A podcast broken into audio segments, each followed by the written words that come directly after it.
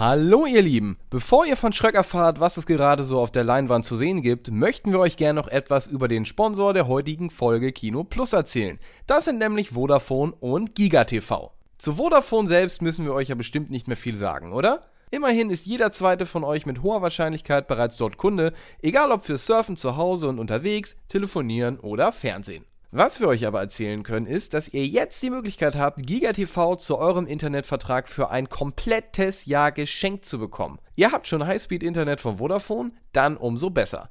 Und solltet ihr noch nicht dabei sein, ist das natürlich auch kein Problem. Einfach Highspeed-Internet abschließen, GigaTV dazu buchen und schon kann's losgehen. Dann habt ihr mega schnelles Internet mit bis zu 1000 Mbits und gerade für euch Filmfans besonders spannend, auch noch ein ganzes Jahr gratis Zugriff auf GigaTV und damit maximale TV-Vielfalt in brillantem HD. Natürlich sind darin jede Menge eurer liebsten Streaming-Plattformen wie Netflix oder The Zone enthalten, alles auf einer Plattform abrufbar über euer Smartphone, Tablet oder Smart TV.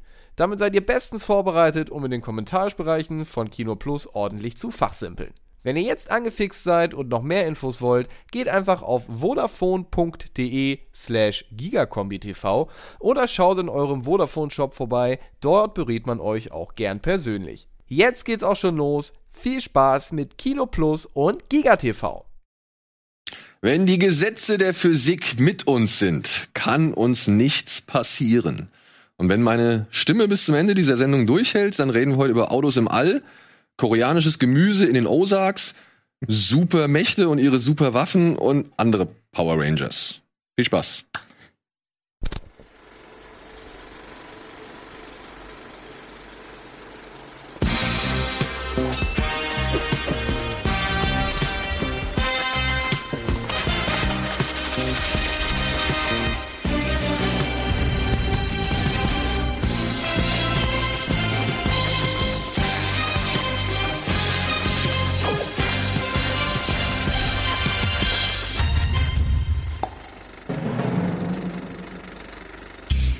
Jawoll! Ja, und damit herzlich willkommen zu einer neuen Folge Kino Plus zur Elefantenrunde. Mit unter anderem Gregor am Bildschirm, endlich mal wieder zu Gast. Guten Tag, guten Tag. Mit Simon und mit unserem Dumbo. Hab ich so lange Weil du der Jüngste bist. So, okay. Weil du der Jüngste bist. Ja, nicht, nicht weil du so große Ohren hast. Das würde ich mir niemals erlauben zu sagen. Schon gar nicht live. Nein, Quatsch. Also wie gesagt. ja. Was? Was ist das hier? hätte es gesagt. Ja, ja, ich merk schon. Ich merk schon. Seine Ohren sind ja versteckt. Also von daher. Ach so, nee, das sind meine Ohren. So ein bisschen angeschwollen seit gestern. Ja, wundervoll, wundervoll. Ja, wir sitzen hier aus ähm, mehrerlei Anlässen zusammen und wollen ein bisschen über das reden, was diese Woche so startet. Und natürlich auch über das, was ihr zuletzt so gesehen habt. Falls es denn irgendetwas ist, was jetzt nicht in dieser Folge thematisiert werden soll. Simon, bitte. Ich war endlich mal wieder im Kino, seit langem, bei In a Quiet Place 2. Und? Äh, es war wirklich überraschend gut. Ich muss sagen, ich war echt skeptisch, weil ich nicht. Der erste war okay. Beim zweiten von so einem Teil war ich mir jetzt auch nicht sicher, ob das wirklich eine gute Idee ist. Aber der fängt schon irgendwie ganz cool an. Man hat ein Flashback, man sieht, wie diese Welt in Teil 1 entstanden ist. So ein bisschen, ne? Dieses äh, Prequel-Feeling, das, und das mag ich gerne. Ich liebe das Chaos. In diesen Katastrophenfilmen will ich immer sehen, was wirklich passiert. Und das sieht man da auch. Und dann springt es wieder zurück in die äh, Fortsetzung sozusagen des Originals. Und äh, da geht's dann im Grunde so weiter, wie man es kannte. Also äh, ich will jetzt nicht zu viel spoilern alles, aber ich fand ihn äh, unterhaltsam. Ich fand ihn teilweise war ja richtig ängstigend, äh, was was nicht Ja? immer gelingt, dass die, dass ich auch noch mal Angst kriege irgendwie ähm, von so Spielen. Hm? Finde ich gut. Also ich meine, ich, ich habe den halt schon zweimal gesehen. Beim zweiten Mal war das natürlich jetzt auch nicht mehr ganz so Ja. spannend. Und, und ich frage mich die ganze Zeit, ob es am Kino lag.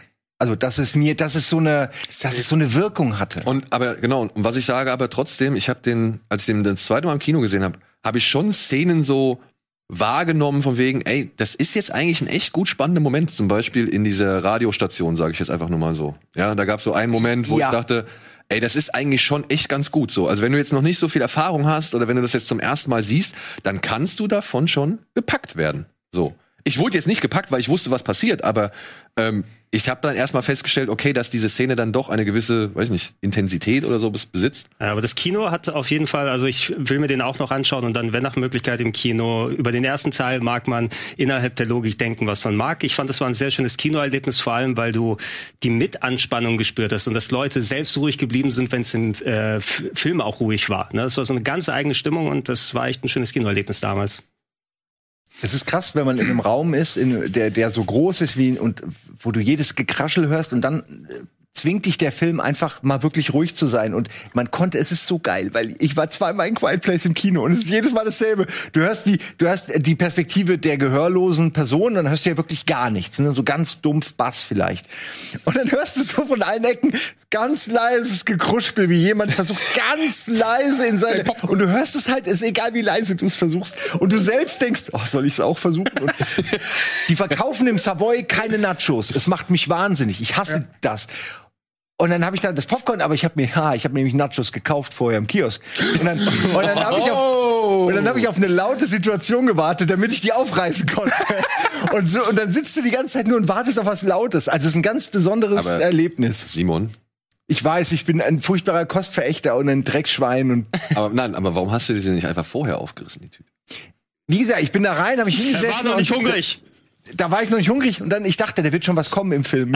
und es dauert, bis dann wirklich mal wieder was passiert. Guck mal, das Problem hatte ich bei Fast 9 nicht, ne? Da konnte ich mal Da gibt's ja zack, zack, zack, Ey, ich hab- Da war hab- ich, ich hab reicht schon, wenn Vin Diesel redet und ich dann hab ist so ein eingeatmet, die Tüte Goldfischli. Wirklich, ich habe nur knistern hören rechts neben mir, ey, bei Gregor. Aber ich hatte das bei Gravity damals, da dauert's ja ewig, ehe es mal lauter wird. Und ich hatte mega Hunger und ich hatte so Nachos und du willst die auch essen, solange die Käsesoße noch warm ist Das und ist so. nämlich der das war ein Punkt. Riesenproblem bei Gravity. Wirklich, das sind die Probleme, die Kinobetreiber denken an sowas nicht. Du hast dir also auch noch extra Käsesoße mitgebracht. Nein, die, die, das Geile ist, der Kiosk hatte keine. Der hatte keine, verdammt noch. Und ich, ich war richtig, ich bin wirklich, mir zerstört das mein Kinoerlebnis. Ich meine es gar nicht, ich meine das wirklich ernst. Wenn ich keine Nachos mit Käsesoße kriege, ist das nicht dasselbe Kinoerlebnis für mich. Ich bin dann wirklich traurig. Ich finde das schön, dass du so ein Ritual hast. Ich brauche das. Ich würde es Popcorn aber auch nicht gestern. Abend, gest, als du dir gestern Abend was geholt hast, wir waren ja im Savoy, um Fast 9 zu gucken, dachte ich so, oh, ich hätte mega Bock auf Nachos, aber nee, wir sind ja im Savoy, da gibt's ja keine Nachos. Aber die besten Sitze haben sie. Ja. das stimmt, das stimmt. Und geilen Sound, muss man auch sagen. Die neue Anlage macht schon, macht schon was her, vor allem beim Fast and Furious 9.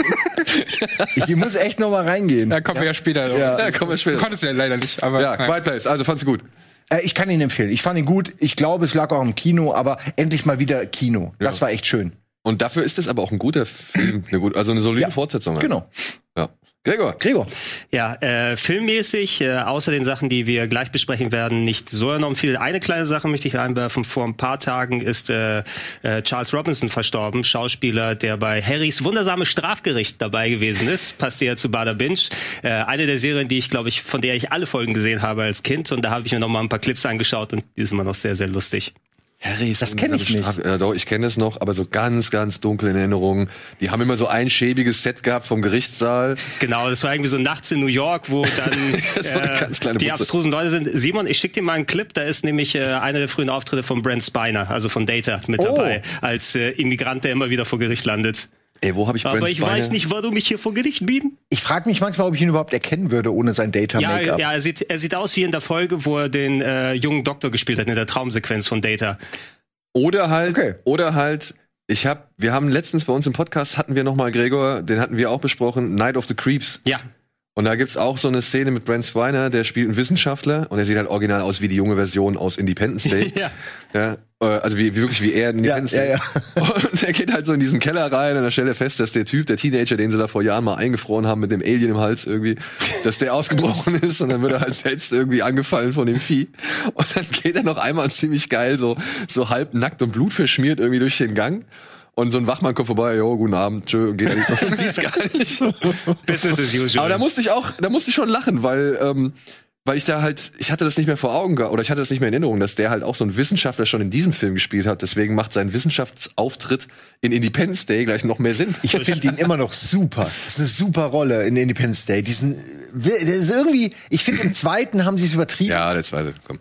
Ja, oder? Da haben sie dann zu sehr ihn zum halt. Freak gemacht, aber ich fand's top-notch im ersten. Die haben den zweiten Teil zu sehr zum Freak gemacht. Ja. Ist vielleicht so ein bisschen so in der Art, wir haben Jeff Goldblum ja vorher gehabt bei Jurassic Park als den exzentrischen, was war er da, Wissenschaftler, Doktor, Biologe, whatever. Und jetzt haben wir Brent Spiner, der mal richtig machen kann. Ja, aber es ist ein bisschen wie bei Pacific Rim, wo ich hier äh, Charlie Days Figur auch feiere. furchtbar. Ja, aber die ist, wird immer schlimmer dann von Teil zu Teil. Ich finde Ja. die aber im Original, ich persönlich fand die, weil es halt Charlie Day so ist, wie er auch ist, fand ich das irgendwie schön. Aber dann wurde es immer extremer, als er dann irgendwie Sex hat mit den Kaijus und es ist so, ah, okay, ihr habt es noch mal hochgedreht, so diesen Tentakelporn-Kram. Ich weiß nicht, ob ich den unbedingt brauche.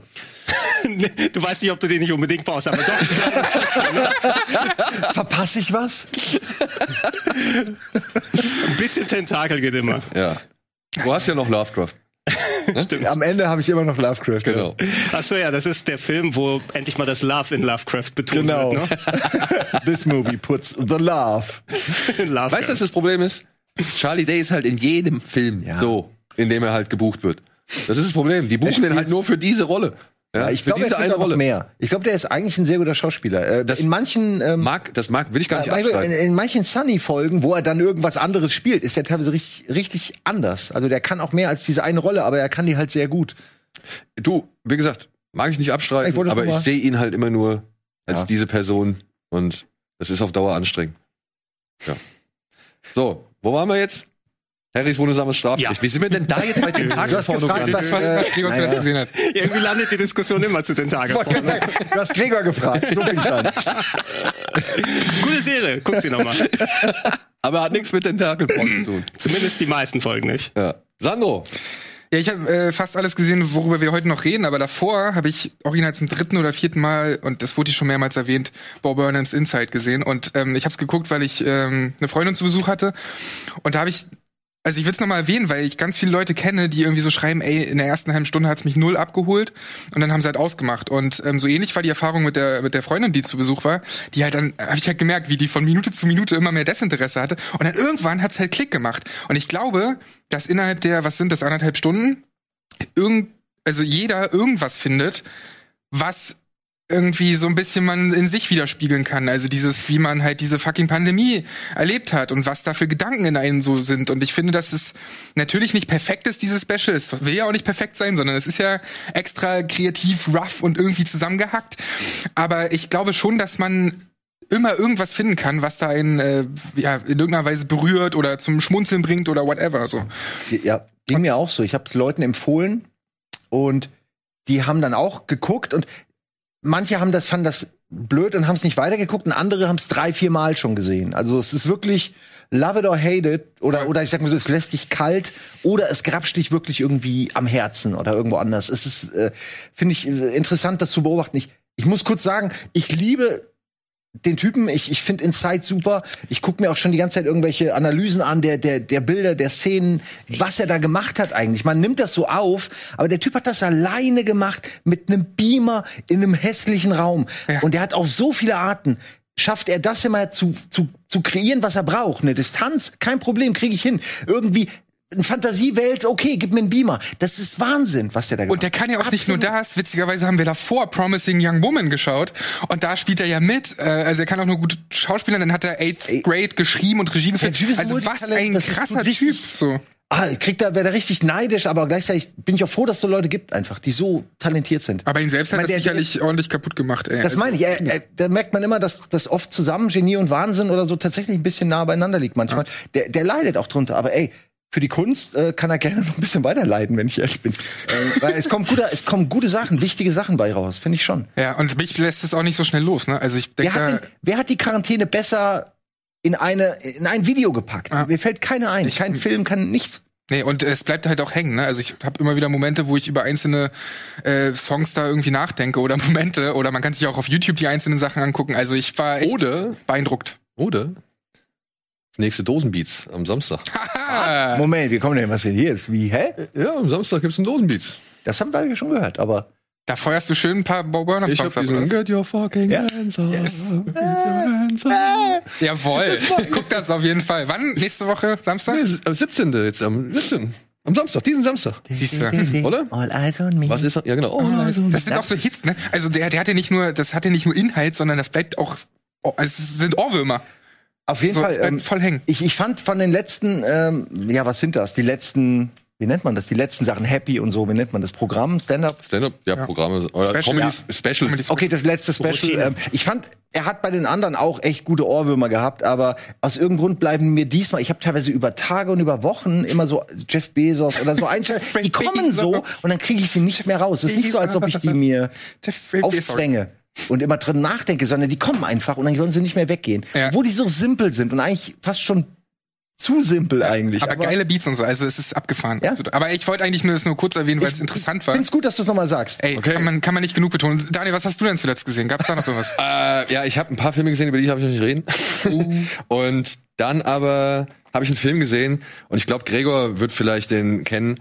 Äh, den habe ich, keine Ahnung, über Jahre hinweg ignoriert und ich bereue es bis heute. Also ich bereue es jetzt wirklich bitterlich, denn er hat mir richtig gut gefallen. Er heißt Eastern Condors, ist aus dem Jahr 1987, heißt in Deutsch Operation Eastern Condors, ist von ich mir und mit Sammo Hang der hier ein dreckiges Dutzend aus Knastinsassen anführt, um, ja, und jetzt kommt's perfide, um im Auftrag, also die CIA oder die, das amerikanische Militär beauftragt ein chinesisches, eine chinesische Einheit, damit Waffen zu zerstören, die in Vietnam in einem Bunker lagern. Und deswegen wird dieses dreckige Dutzend zusammengestellt, um halt in Vietnam zu infiltrieren und halt diese Waffen zu zerstören. Was aber eigentlich nur ein vorgegebener Plan ist, ja, weil der eigentliche Plan sieht es noch ganz anders vor. Die sollen eigentlich nur Kanonenfutter sein, dass die Vietnamesen ablenkt, äh, Ah, Vietcong ablenkt, ja, ja, okay. damit halt der Bunker zerstört werden kann, während sich die, der Vietcong auf die konzentriert. Aber es geht halt schief und am Ende bleiben halt nur die Knastinsassen halt übrig und die müssen sich jetzt halt durch den Dschungel schlagen.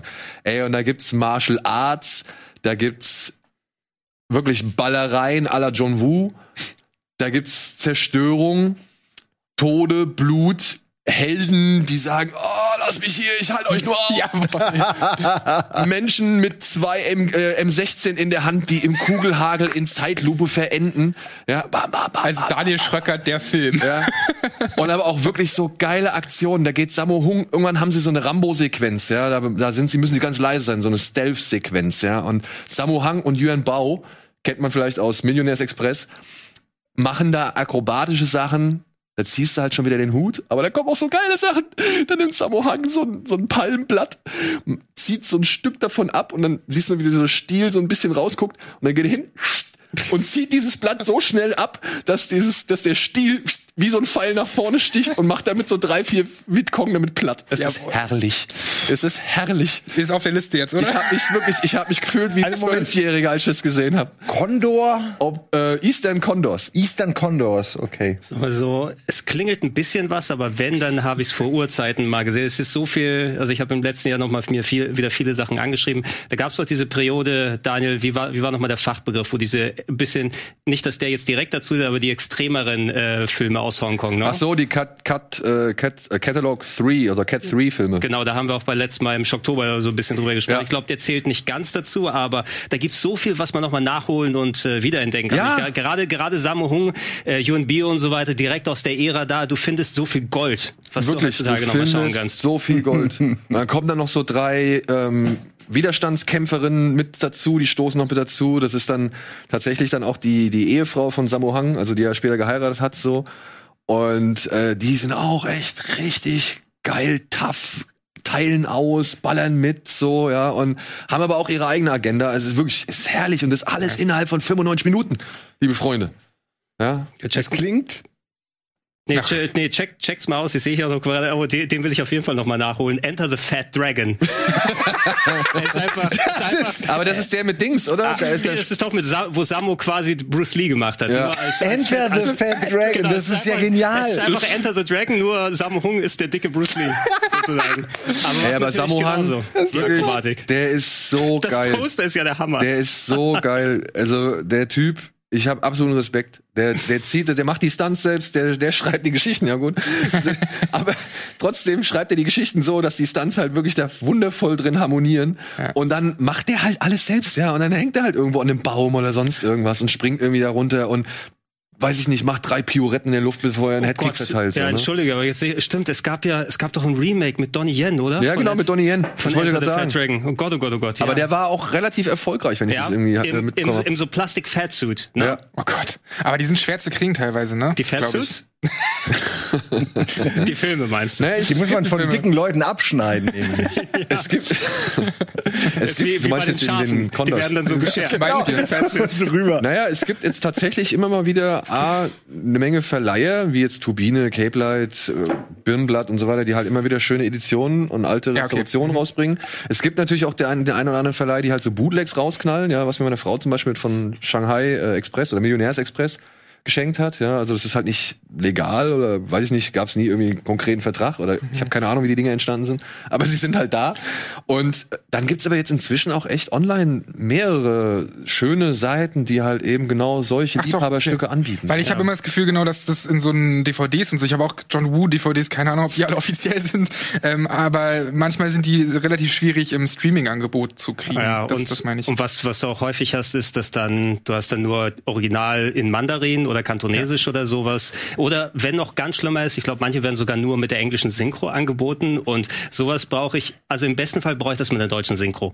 Ne? Wenn, wenn sie damals eine gemacht haben, das hat ja eh seinen ganz eigenen Charakter. ja, Ähm, auch Eastern Condors, ne? Auch Eastern Condors zum Beispiel. Äh, Weil, und, ja. äh, nee, oh, du findest auf jeden Fall sehr viel kleinere Verleihe, die mittlerweile viele Remaster tatsächlich, wo sie dann alte Filme nochmal neu abtasten, in Blu-ray, in 4K. Ähm, ich weiß nicht, ob es jetzt schon draußen ist, aber ich warte händeringend auf Drunken Master 2, dass da endlich mal eine vernünftige Version davon rauskommt, weil das ja auch irgendwie so in lauter rechte Schwierigkeiten gewesen ist. Und das ist noch so der, der in der Jackie Chan-Sammlung fehlt. Ja, äh, Hong Kong Rescue zum Beispiel ist ein so ein Label, das sich darauf verschworen hat, so wirklich alte asiatische Perlen nochmal zu restaurieren und wieder rauszubringen. Da kommen jetzt zum Beispiel auch, also da warten wir alle sehnsüchtig auf diese John Woo Restaurationen, die da noch kommen sollen. Ich hab's auch Das wäre toll, das wäre toll. Und um nur halt auch mal die Qualität der Dialoge der deutschen Synchro von Eastern Condors walten zu lassen, ja, dann kommt dann irgendwann ein Spruch, wo er sagt, da kommt so ein Typ an, der die ganze Zeit irgendwie horny ist, ja, also wirklich, der ständig irgendwie auf der Suche nach Frauen ist und dann kommt er irgendwann zu dieser eine Freiheitskämpferin und dann sagt, ähm, ich kann zwar nichts über ihren Charakter sagen, aber ihre Figur ist ein Geschenk an die Männer. Moment, ich schreibe mal mit. und, dann, und dann droht sie ihm damit an, das, ihm das Gesicht wegzuschießen. Und er ist dann richtig verärgert und sagt, ah, Frauen sind doch wie Tee. Muss sie ziehen lassen. Also viel besser sind die Dialoge in Fast and Furious 9 auch nicht. Nein. Da können wir auch noch später bei der Hausaufgabe nochmal drüber Ja, ja, reden. Oh, ja. Wie Und Frauen da deswegen, äh, wir bezeichnet lassen euch jetzt auch erstmal kurz ziehen hier mit einem kleinen, äh, mit einer kleinen Unterbrechung und dann melden wir uns gleich zurück mit den Kinostarts und so weiter.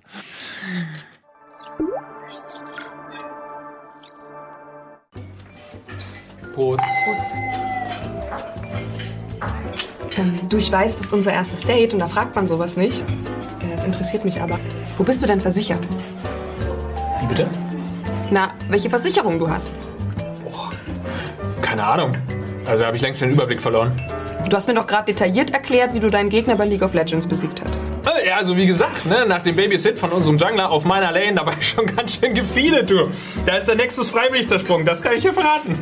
Und bei FIFA kennst du den Wert jedes Spielers. Ja gut, mit Marco Reus bei einem Konter, der hat halt nur so eine 76er Wertung beim Antritt und mit einer 74er Sprintgeschwindigkeit, da kommst du nicht weit gegen so einen Davies mit einem 96er Pace oder so. Meine Herren, du. Und Versicherungen sind dir zu kompliziert. Ja, wer soll denn da den Überblick behalten? Du, sorry, das wird mit uns beiden nix. Lad dir mal die Clark-App runter, trag deine Versicherung ein, dann passiert dir sowas Peinliches auch nicht mehr beim ersten Date. Ciao.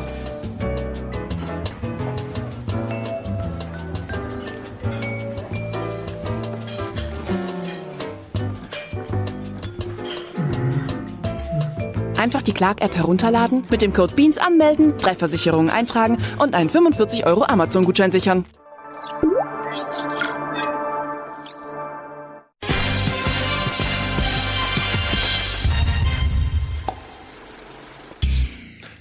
Oh. oh. Immer wieder überraschen Sie mich mit der Close-Aufnahme. Ja, gut, hallo und herzlich willkommen zurück zur Familienausgabe Kino Plus mit Gregor, mit Simon, Sandro und mit mir. Und bevor wir jetzt wirklich ins Programm starten, muss ich noch eine Sache oder möchte ich gerne eine Sache abarbeiten, denn wir haben hier noch ein kleines Gewinnspiel für euch, beziehungsweise für all diejenigen, die richtig Hardcore Detective Conan Fans sind. Denn die Kase Anime Nights stehen nochmal an mit Detective Conan, mit dem neuen Film. Und es gibt jetzt einige Kinos, die jetzt nochmal den Film mit reingenommen haben und die den am Wochenende zeigen, am, oder beziehungsweise am 27.07. Und zusammen mit Entschuldigung, oh Mann, meine Stimme. Zusammen mit Sakami und mit Elbenwald können wir euch jetzt hier noch zwei schöne Fanpakete und fünf Freikarten, fünf mal zwei Freikarten, Entschuldigung, für die jeweiligen Anime Nights in den jeweiligen Städten, die halt den Film zeigen, anbieten. Ja, alles, was ihr, also zum Beispiel in diesem Paket befindet sich unter anderem hier so eine kleine Puppe und ein Poster und Badges und noch ein bisschen was anderes. Oder es gibt es Gregor muss ich schon. Ich muss, ich, ich will die ganze Zeit anfangen. 100 Jahre gehen vorbei. Da, da, da, da, da, da. Scheiß Intro-Musik. Bist du, bist du Conan-Fan, Gregor? Ey, ich, ich habe sogar Conan Intro-Musik Gitarrencover auf YouTube. Conan, Entschuldigung. Ja.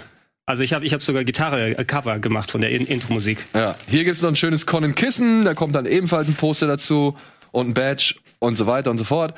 Und ja, ihr könnt halt, wie gesagt, zwei Fanpakete gewinnen oder eben Kinotickets für die für die äh, Vorstellung, also Kino Conan und ge- Fan Conan, glaube ich, heißen die anderen. Und ja, das könnt ihr gerne machen. Vielen Dank auch noch an die beiden äh, Preis zur Verfügungsteller und viel Spaß beim Film. Ich habe überhaupt keine Berührungspunkte damit. Ich weiß nur immer, dass es darum geht, dass er die Fälle für seinen Vater löst. Stimmt das? Ist nicht der Vater natürlich, es ist der Vater seiner Freundin. Äh, aber naja, also Detective, also Conan, Conan Edogawa war ein, ich glaube, 17-jähriger, äh, vor 25 Jahren war das übrigens, wo das Ding angefangen hat, 17-jähriger Meisterdetektiv, der dann durch äh, ein Toxin geschrumpft ist. Sein Körper ist klein geworden, aber sein Geist blieb hell.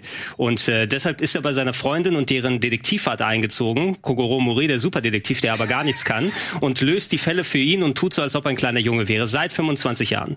Und das Geile ist denn der Stimmversteller. Niemand merkt, Ja, ja, dass immer, genau. wenn Conan äh, In seiner Fliege hat er den Stimmversteller. Ach nee. Ja, Und echt? Weil, weil ja niemand einem kleinen Kind zuhören würde, wenn er die krassesten Morde aufklärt, macht er immer dann so eine Art äh, Giftpfeil zu Kogoro Mori, also dem großen Detektiven, der schläft dann ein und dann stellt er sich hinter ihm mit dem Stimmverzerrer und sagt, ich kann euch die Lösung nennen. Er war's, der Butler. Seit 25 Jahren betäubt er den Typ. und das merkt Ja. niemand. Wollte ich gerade sagen, der ist doch mittlerweile wahrscheinlich abhängig. Der, ja, ganz genau. Der, der, den zittert's immer, wenn er keine Fälle aufklärt. Aber der, der müsste doch echt ein psychologisches Wrack sein, oder? Ich penne ständig weg. Ich krieg nichts mit vom Leben. Ja, wobei du auch sagen musst, ich glaube, der ist in der Serie war das so, oder hat ja als Manga angefangen, von 17-Jähriger in den Körper eines, sagen wir mal, 10-Jährigen. Wenn du da aber jetzt 25 Jahre draufrechnest, Schon, müsste er eigentlich jetzt hier schon vor allem 95 ist er dann. zwei, zweimal geschieden oder so. Das ist eine, eine ewig lange Reihe, ey. Guckst du dir den neuen Film an, Gregor? Weiß ich noch nicht. Ich habe viele der Filme gesehen, aber ich glaube bestimmt bei Vibe nicht. Ja, da gibt's ja mittlerweile über 20 oder so, ne, die rausgekommen sind. Ja, ich habe auch ein bisschen bei irgendwo zwischen 12 und 18 bin ich ausgestiegen. Hat einer von euch diesen Conan Lupin-Film gesehen? Leider noch nicht. Das Auch ist der einzige, der mich wirklich interessiert, Ja. aber auch eben nur wegen Lupin. Naja, also ich glaube schon, dass so ein Crossover ganz geil ist zwischen den beiden Figuren. Ja. Also der Stil sei ja da. Dafür habe ich den Lupin the First jetzt äh, mal nochmal sehen können. Und der? Den fand ich gut. Ja, alles, alles auf die Watchlist. Alles Übrigens Schröcker, dass dir Lupin die Serie nicht so gefallen hat. Ah, Ja, auch nicht. Ich habe aufgrund deiner Kritik jetzt die zweite Staffel auch sausen lassen. nö, nö, wenn die Serie es nicht schafft, meinen Freund äh, Schröcker zu beeindrucken. aber, dann dich hat sie da, nicht. aber dir hat sie doch so viel Spaß gemacht. Ja, aber es hat mir ein bisschen vergällt. Diese schlechte Werbung von dir hat so ein Oh, bisschen. ihm das ist ja nicht, ist überhaupt, das ist, ist ja okay. Ich sag nur, ich, ich, ich achte auf sowas. Okay. Guck mal, wie doch- viel du ihm bedeutest, ey. Guck mal. Das wollte ich jetzt aber nicht. Ist doch nicht schlimm. Nein, aber ich hinterfrage dann, denke nur, fuck, vielleicht gucke ich wirklich scheiße. Aber, also du, ich, ich habe aber auch gesagt, dass man damit wirklich seinen Spaß haben kann, weil dafür ist ja halt auch allein Oma Sai da. Ja. Nur, ich muss halt sagen, seine ganzen Pläne, das ist mir halt echt so aufs Zufall gebaut, ja, das ist halt echt hart. Ja, wie gesagt, ich, ich will gar nicht diskutieren. Ich, wollte das nur noch mal erwähnen, dass mir echt leid tut, weil ich habe das noch so erzählt und dann. Das greifen wir noch mal bei Bada Binge auf. Ja. Das klären wir nochmal bei Bada Binge auf, genau. Jetzt klären wir aber erstmal auf, was diese Woche im Kino startet. Viel Spaß. Your voice echoes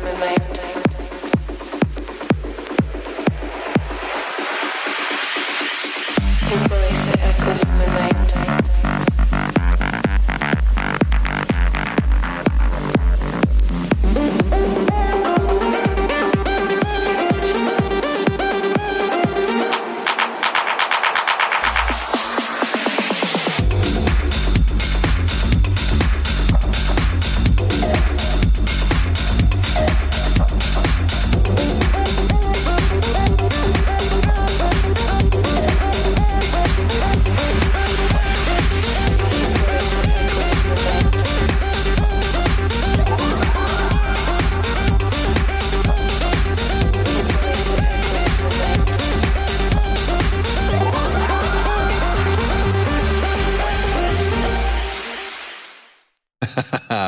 schön. LeBron Wer hat, hat den, jetzt Zeit, ne? wer hat den gemacht? Thomas? Ellen? Ja. Sauber. Schön. Schön. Freut mich. Sehr gut. Freut mich. So. Ähm, womit fangen wir an? Ich glaube, ich fange mit einem Film an. Hat einer von euch Hunted? Mit dem schönen deutschen Untertitel Waldsterben. Was? Nein, wirklich? Ja. Nein, sterben. Aber nein. Aber hat den jemand gesehen? Ja. nicht. Ja? Ja. Also in, in Hunted geht es um eine Frau, äh, die eines Abends in irgendeiner Disco, Kneipe, Tanzcafé oder sonst irgendwas sitzt und dann fängt sie halt an zu flirten mit einem Typ und der ist halt relativ nett, sieht auch gut aus und der sagt halt, ey, hier, hast du nicht noch Lust mitzukommen auf eine andere Party, mein Bruder und ich, glaube Bruder sagt er, ne? Äh, mein Bruder und ich und so, wir, wir wollen noch da und da hin. Und weil der halt wirklich charmant und nett ist, so steigt sie halt mit ins Auto und just in dem Moment, in dem sie losgefahren sind, entpuppt sich sowohl er, ja doch er, der gut aussehende, als wirklich fieser, fieser Psychopath. Ja. Und, aber, weil es halt dann wirklich eine sehr unangenehme Situation ist, kommt es dann halt auch zu einem Autounfall, glaube ich, oder? Ja.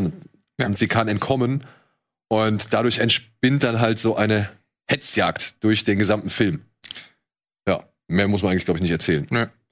Und Es Geht ist aber nur, also nur sie wird gejagt. Es ist nicht wie dieser, wo die Alt-Right-Leute, die Mager-Leute durch den Wald auch gejagt werden und so. Nein, nein, nein, nein, nein. Den fand ich auch super, aber das ist so eine Person und Ja, Genau, Klassiker sozusagen. Eine Person wird gejagt, aber beziehungsweise, ne, wie es halt dann immer so ist in manchen Filmen oder in diesen, in solchen Filmen, äh, kann man sich dafür, also kann man davon ausgehen, dass dann irgendwann auch irgendwann mal wer jemand Der anderes die Oberhand Jäger wird zum Gejagten. Ja, Der Jäger wird zum, Zum Gejagten. Gejagten. Genau. Ja, es ist ein Film so ein bisschen, der spielt ein bisschen mit diesem Rotkäppchen-Motiv natürlich, klar. Sie hat halt auch die ganze Zeit diese rote Jacke an. Und natürlich geht es um MeToo und, und äh, eben halt böse weise Männer. Ja, irgendwann hat sie noch eine Braveheart-Bemalung quasi. Ja, genau. Aber ich, also, ich fand die Kommt sie denn aus Anfangssequenz. Schottland, Was? dass sie das machen darf? Kommt sie denn aus Schottland?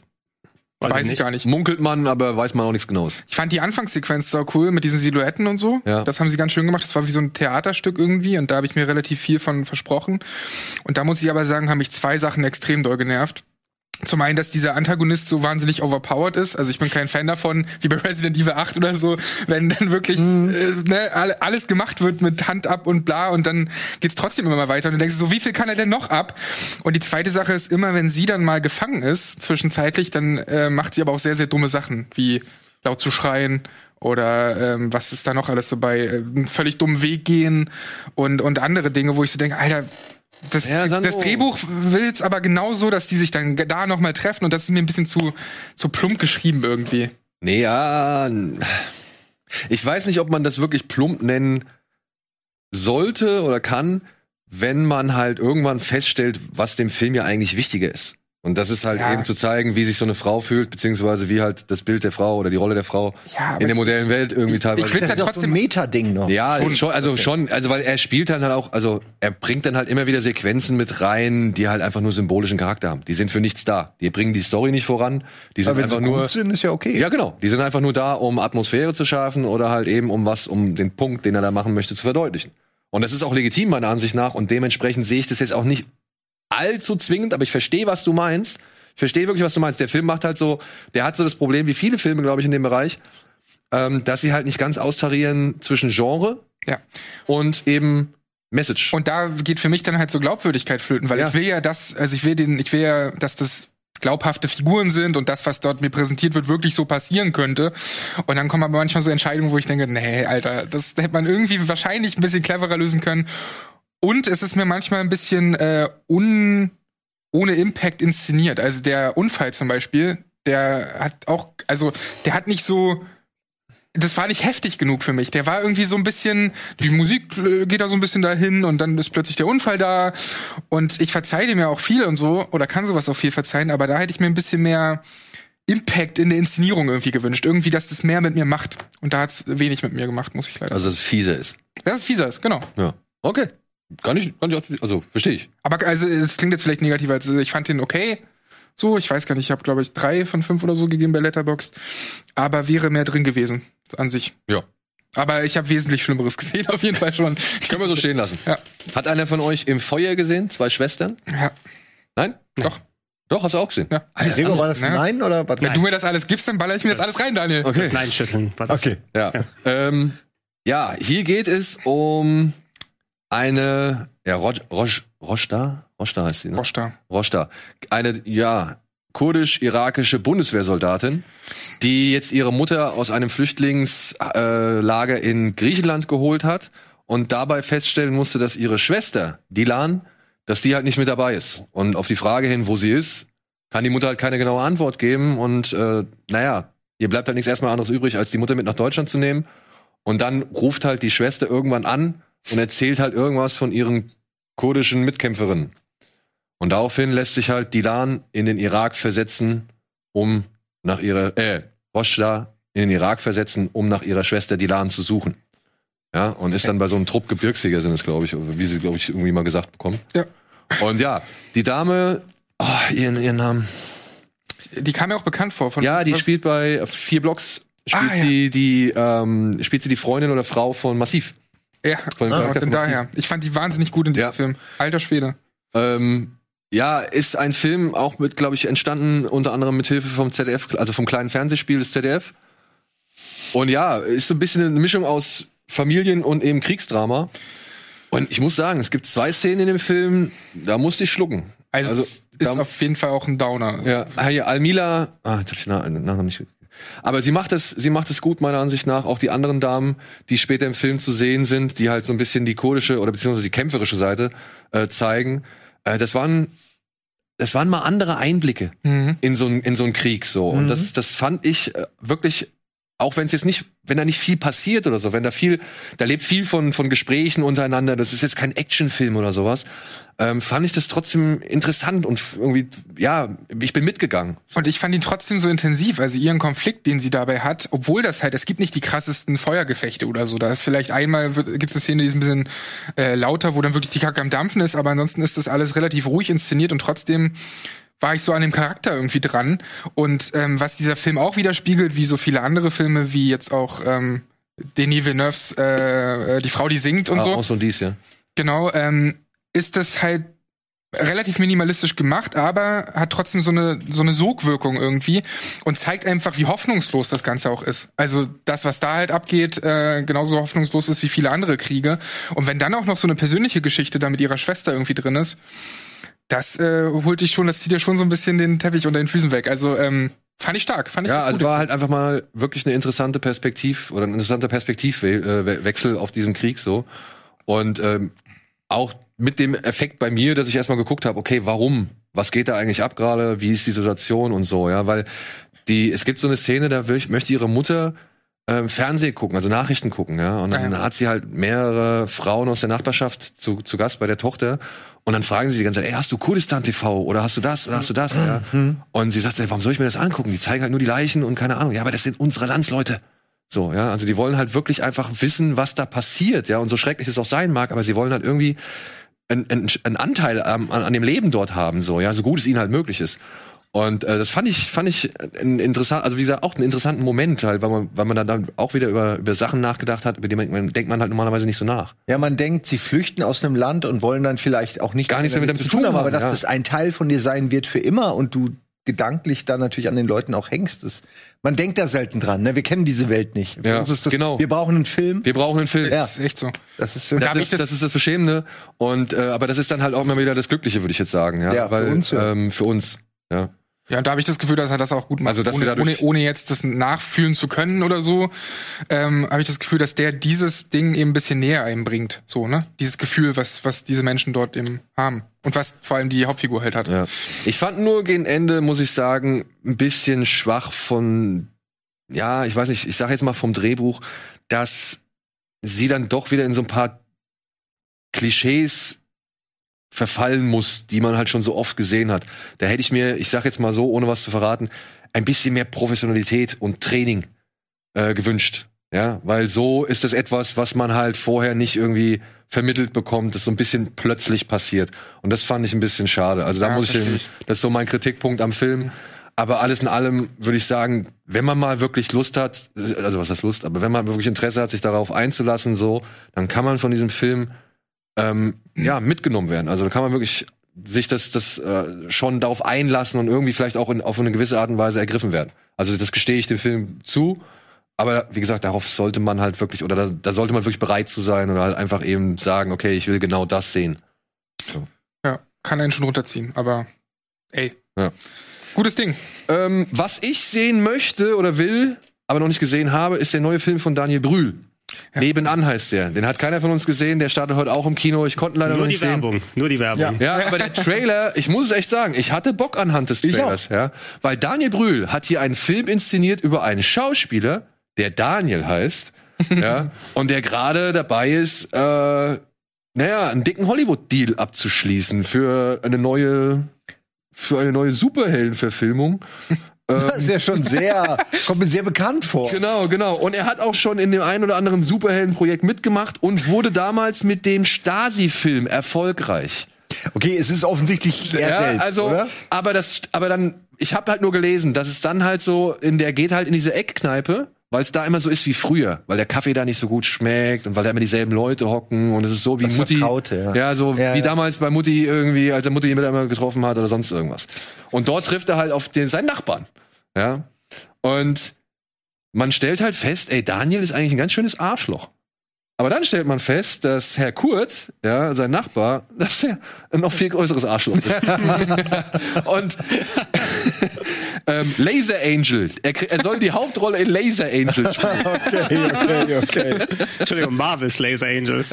Ja, genau. war. Und ja, daraus soll sich wohl so ein Psychoduell zwischen diesen beiden Menschen entwickeln. Und ich habe mitbekommen, auf der Berlinale, glaube ich, kam er nicht gut weg. Ja, da haben sie ihn wirklich äh, abgestraft. Aber ich, ich sag mal so, ich hab Bock auf den Film. Ging mir auch so. Ich, der ist wenigstens mal ein bisschen edgy. Also diese Art von Film. So diese anderen deutschen Filme finde ich oft immer ein bisschen belanglos, aber hier habe ich das Gefühl, der könnte auch mal ein bisschen eckiger sein. Ja, und gerade mit den Erfahrungen, die er in Daniel Brühl gemacht hat und da wahrscheinlich hier und da ein bisschen auch aufgreifen wird. Also das Drehbuch hat er gefühlt sein Leben geschrieben. Übrigens geschrieben von Daniel Kehlmann oder Kehlmann. Nur Ich wollte gerade sagen, nee, aber, Hast du noch eine Gastrolle vielleicht? Ja, wär schön. Der schön. Daniel Club. Daniel Kehlmann, Daniel Kehlmann. Alle außer Daniel Schröcker sind dabei. aber also, ich habe das Gefühl, dass Schauspieler sehr gerne sich selbst als Arschloch spielen. Also das ist einfach eine, glaube ich, eine extrem befreiende Erfahrung, das mal machen Kann, zu dürfen. kann es sein, dass es dann macht, aber ich, ich, ich schauspieler doch nur, als ob ich ein Arschloch wäre. Einmal normal ja, sein. Ich bin doch Schauspieler. Eigentlich bin ich gar nicht so. Ich, ich glaube, aber ich glaube, ich glaube, Daniel Brühl ist auch ein netter Kerl, Ja, deswegen glaube ich, macht ich ihm auch. das einfach Spaß, mal ein Arsch zu sein.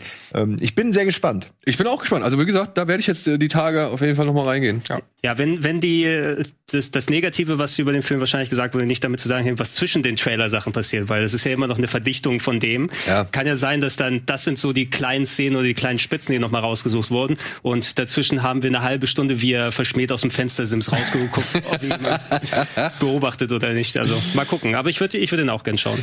Ich hoffe wirklich, dass er ein paar Gedanken eingebaut hat, die ihm halt wirklich durch den Kopf gehen, weil wer sonst kann das so nachfühlen wie er? Das würde mich echt mal interessieren. Ich weil das würde ist ja auch- auch krass. Ich würde auch Eigentlich. sagen, dass der da halt, wenn er da mit Daniel Kehlmann, ich meine, es ist sein Film, der wird mit Daniel Kehlmann, dem Drehbuchautor, auf jeden Fall dicht zusammengearbeitet haben oder halt viel mit dem zu tun gehabt haben.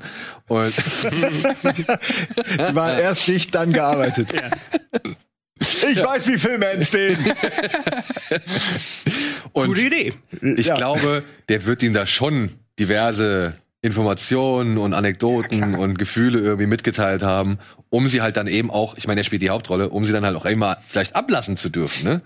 Ja, und du hast halt als Zuschauer dann die Wahl. Ist der vielleicht wirklich so? ja, und darfst nur einfach nicht nach außen zeigen. Ist das wirklich der beste Schauspieler, der sich als netter Mensch verkauft, so? Oder Rolle seines Lebens. ist es einfach eine geile Rolle? Ja, also ich weiß es nicht, aber ich habe auf jeden Fall bin interessiert dran. Ich hab drauf. Same. Ja. Gehen wir rein. So, Ja, bald. wie machen wir es jetzt? Welchen geilen Film nehmen wir als nächstes? Welchen geilen Gregor, Film nehmen wir irgendwas, der? Gregor macht pantomimisch. Ich mach Ja, okay.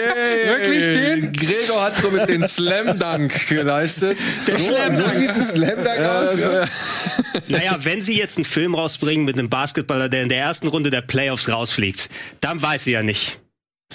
Ob er wirklich der richtige Basketballer war, um die Fu in die Fußstapfen von Michael Jordan Ja gut, zu es, treten? es gibt keinen anderen, der in den letzten Jahren so das, das Image und auch die Siege gepflegt hat. Ja, er ist ja nicht, kein, nicht unerfolgreich gewesen. Aber wenn schon jemand in die Fußstapfen trifft, dann muss es wahrscheinlich LeBron sein. Aber Ja. wie, wie lange ist der schon in der Mache? Ich habe das Gefühl, der hätte doch schon vor Jahrzehnten rauskommen sollen eigentlich. Ja, das war Aber vor Jahrzehnten war vielleicht LeBron noch nicht so ein kompletter Basketballer wie er jetzt Ja, zumindest der Hype war schon sehr groß über, also wenn jemand den Hype hochgehalten hat, dann ist es LeBron und der gewinnt ja alle paar Jahre auch immer wieder mal eine Meisterschaft. Dieses Jahr war scheiße. Nur, nein, ähm, ich habe ihn jetzt auch noch nicht geschaut. Ich habe nur sehr viele der Clips dann gesehen. Ich weiß nicht, ob ich auch so wirklich Bock habe. Ich habe äh, mitbekommen, der soll sehr lang sein, ne?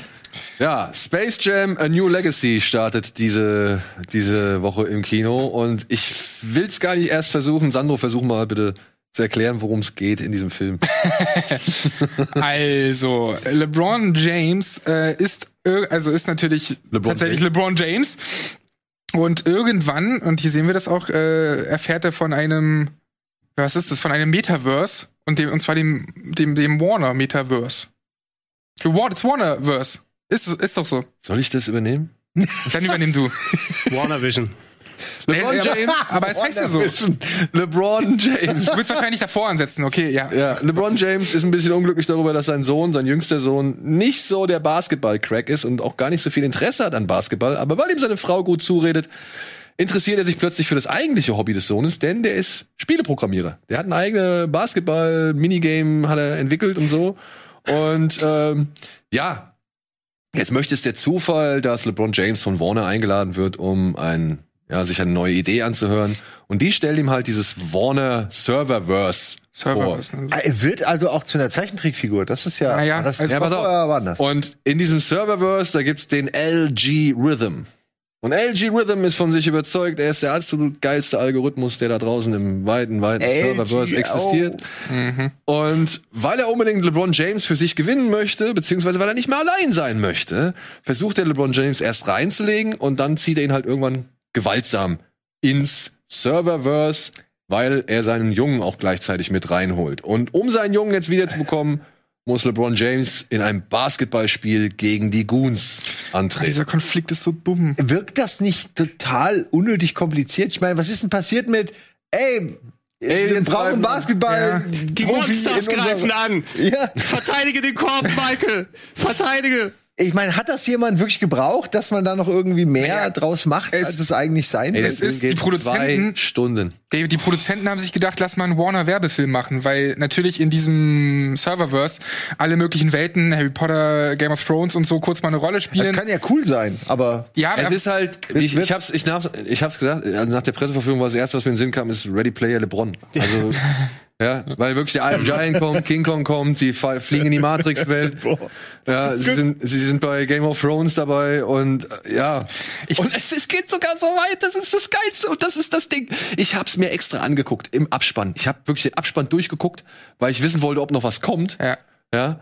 Und dann stehen da im Story Department, ja, stehen da 19 Namen. ey, 19.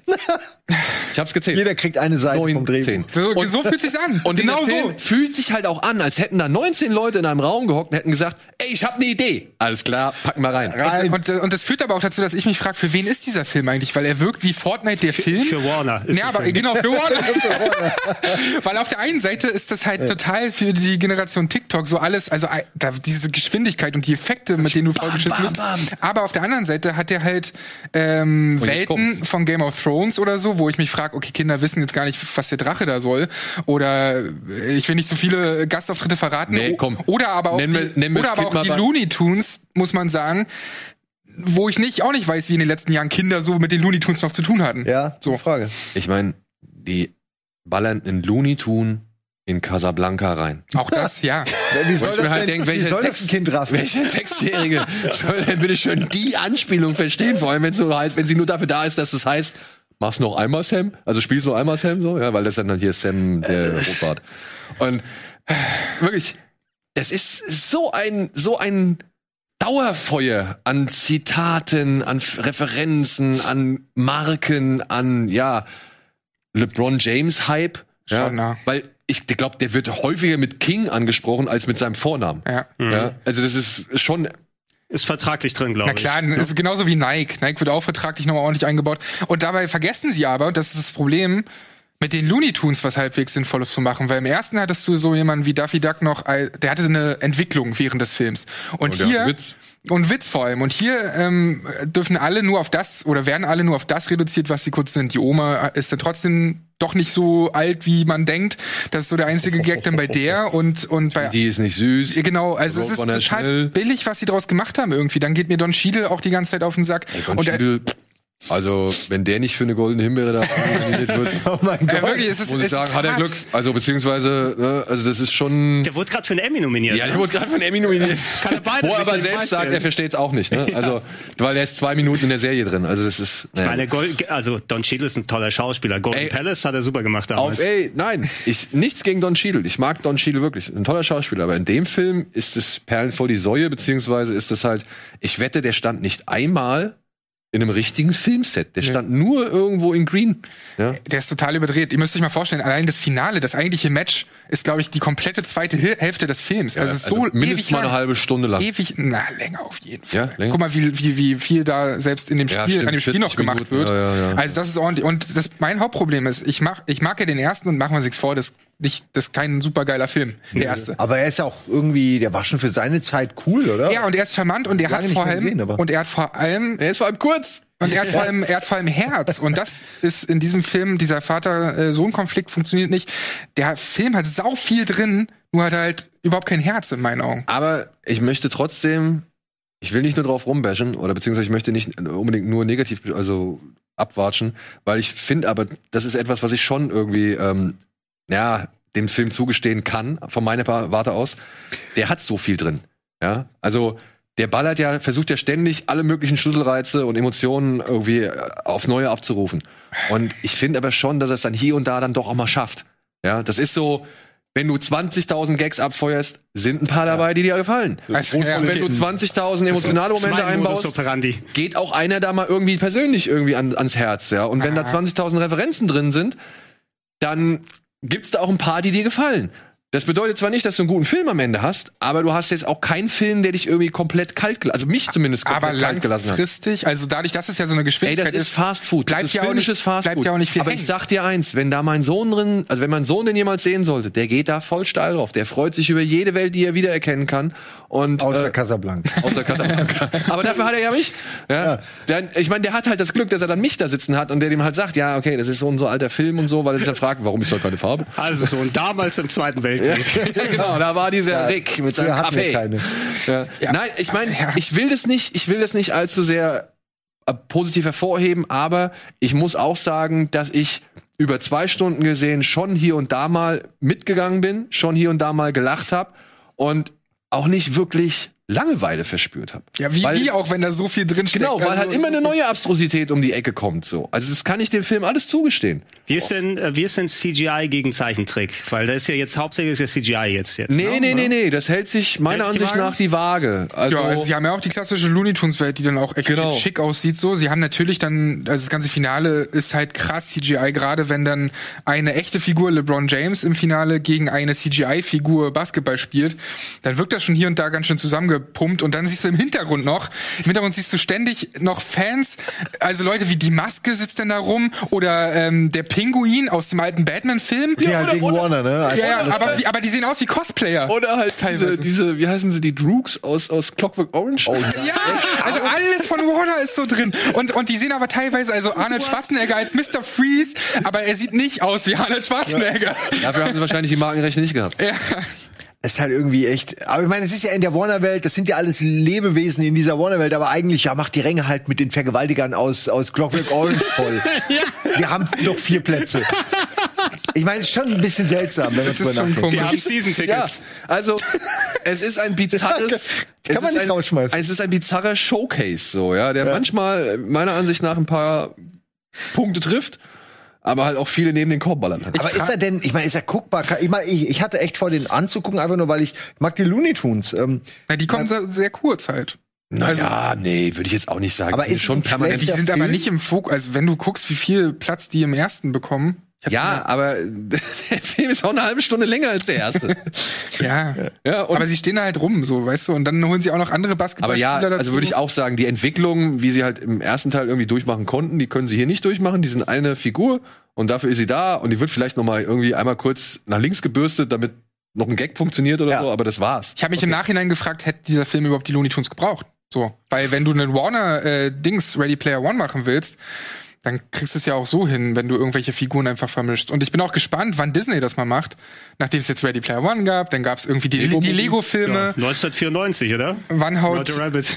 ja, 93. stimmt. Wann, wann haut Aber Disney da aber waren auch? Warner-Figuren drin. ja, stimmt. Aber Das war ja das große, das war ja das große, beson die große Besonderheit an dem Film, dass sie halt beide ja, ich, ich habe den Universen vereinen konnten. Ich habe den letztes Jahr noch mal, wo ich dann das Disney Plus Abo hatte, noch mal geschaut in 4K. Was für, ein- also technisch absolut brillant immer noch. Ey, und teilweise auch von den Hammer. Crossovern. Also was du da, wenn du da eben äh, ikonische Figuren aus beiden Universen hast, die dann gemeinsam auftreten, so ein Bugs Bunny und Mickey Mouse oder so, ne? Also, das ist schon krass. Nicht nur das, auch ich finde die Interaktion der, der realen Top. Figuren, es Absolut ist so top. gut, das Licht, diese Geschichte, wo sie extra noch, wo, die- wo sie noch dicke Eier zeigen, weil sie die, die, der, diese Lampe extra noch so drehen lassen und hier, komm, guck mal, wie geil wir das können. Ja, oder halt auch diese Clubszene, wenn er in diesen Club reinkommt und dann die Pinguine da wirklich tausend verschiedene Dinge auf einmal machen und Ja. nur Chaos herrscht. Keine Szene, die nicht nach Aufwand aussieht und richtig Qualität hat. Ey, guckt euch mal unbedingt VFX Artists React an. Da haben die nämlich in einer Folge genau diese ganzen Szenen äh, Roger Rabbit? beschrieben, genau von Roger Rabbit und ge erklärt, wie das alles funktioniert. Und das war ein geisteskranker Aufwand, wo du dir so denkst, Alter, Ja, aber warum haben sie oh das in den 90ern hingekriegt? Klar, heute hast du halt animierte, aber irgendwie es sieht doch anders aus. Du musst sagen, Robert Zemeckis, ne? Der kann's und dann kam CGI. Ja, aber auch mit CGI Ja, hat er gute okay, Sachen okay. gemacht. Ne? Aber wollen so wollen wir nicht abstreiten. Wollen, wollen wir nicht abstreiten, aber so, ich denke lieber an einen Roger Rabbit zurück, als jetzt an äh, hier Fahr mit dem Fahr mit dem Zug und Beowulf. Ja, aber wir kommen ja noch mal auf, äh, sag ich mal, Kinderproduktfilme gleich zu sprechen. Ne? Machen wir erstmal kurz Werbung und dann melden wir uns in weitere Kinostarts und was im Streamingdiensten erhältlich ist.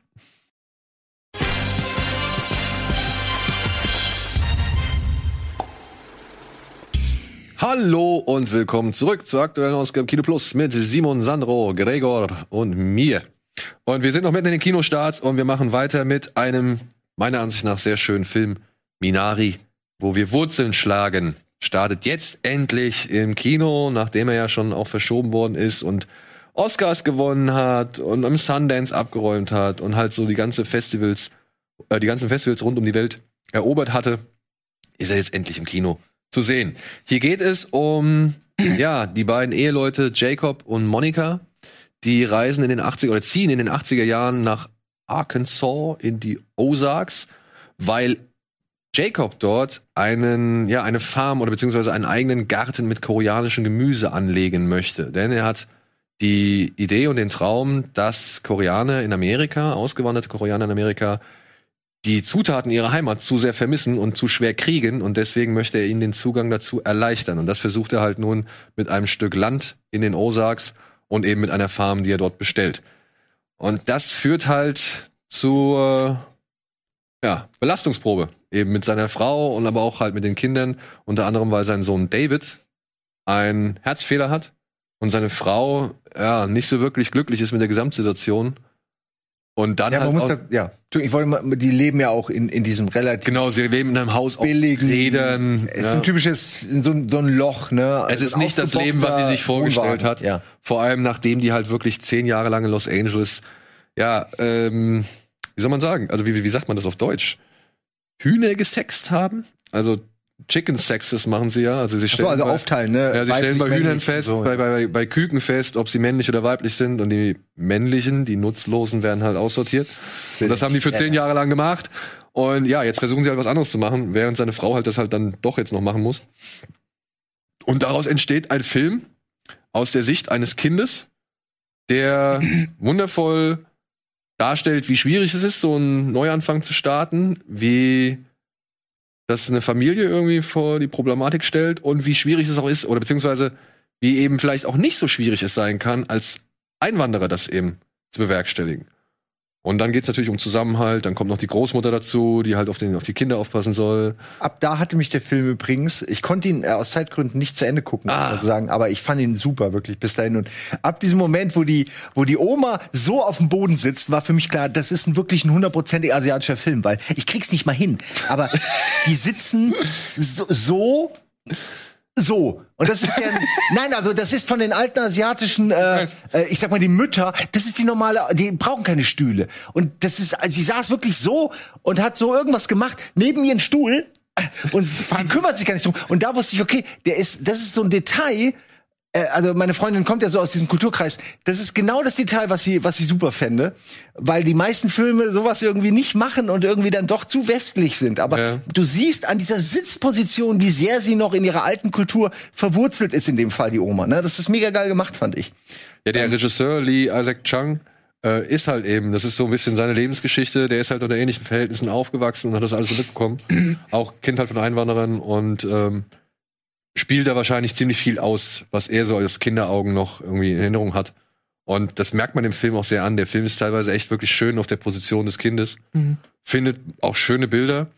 Und was mir an diesem Film eigentlich am allermeisten gefällt, ist es, oder ist die Tatsache, dass das mal wieder ein echt positiver Film über das amerikanische Herzland ist, so, ne? Also nachdem du halt mal wieder mehr, ja. Nachdem du halt schon so viele Filme gesehen hast, die jetzt Amerika und die Gesellschaftsprobleme und irgendwie auch die miesen Zustände, die dort herrschen und die ungerechten Zustände und die systematische, weiß ich nicht, die systematischen Verfehlungen und so weiter so ausgearbeitet und durchgearbeitet haben, fand ich es einfach mal wieder echt schön, einen Film zu sehen, der sich so auf dieses Kleine konzentriert, aber dabei noch erzählen kann, dass es trotzdem Positives in dieser Welt gibt und dass es auch nette Menschen gibt, die dich irgendwie aufnehmen, obwohl du aus einem anderen Kulturkreis kommst und, und dir helfen, wenn es drauf ankommt und so weiter. Und das fand ich irgendwie, es ist, es ist schön.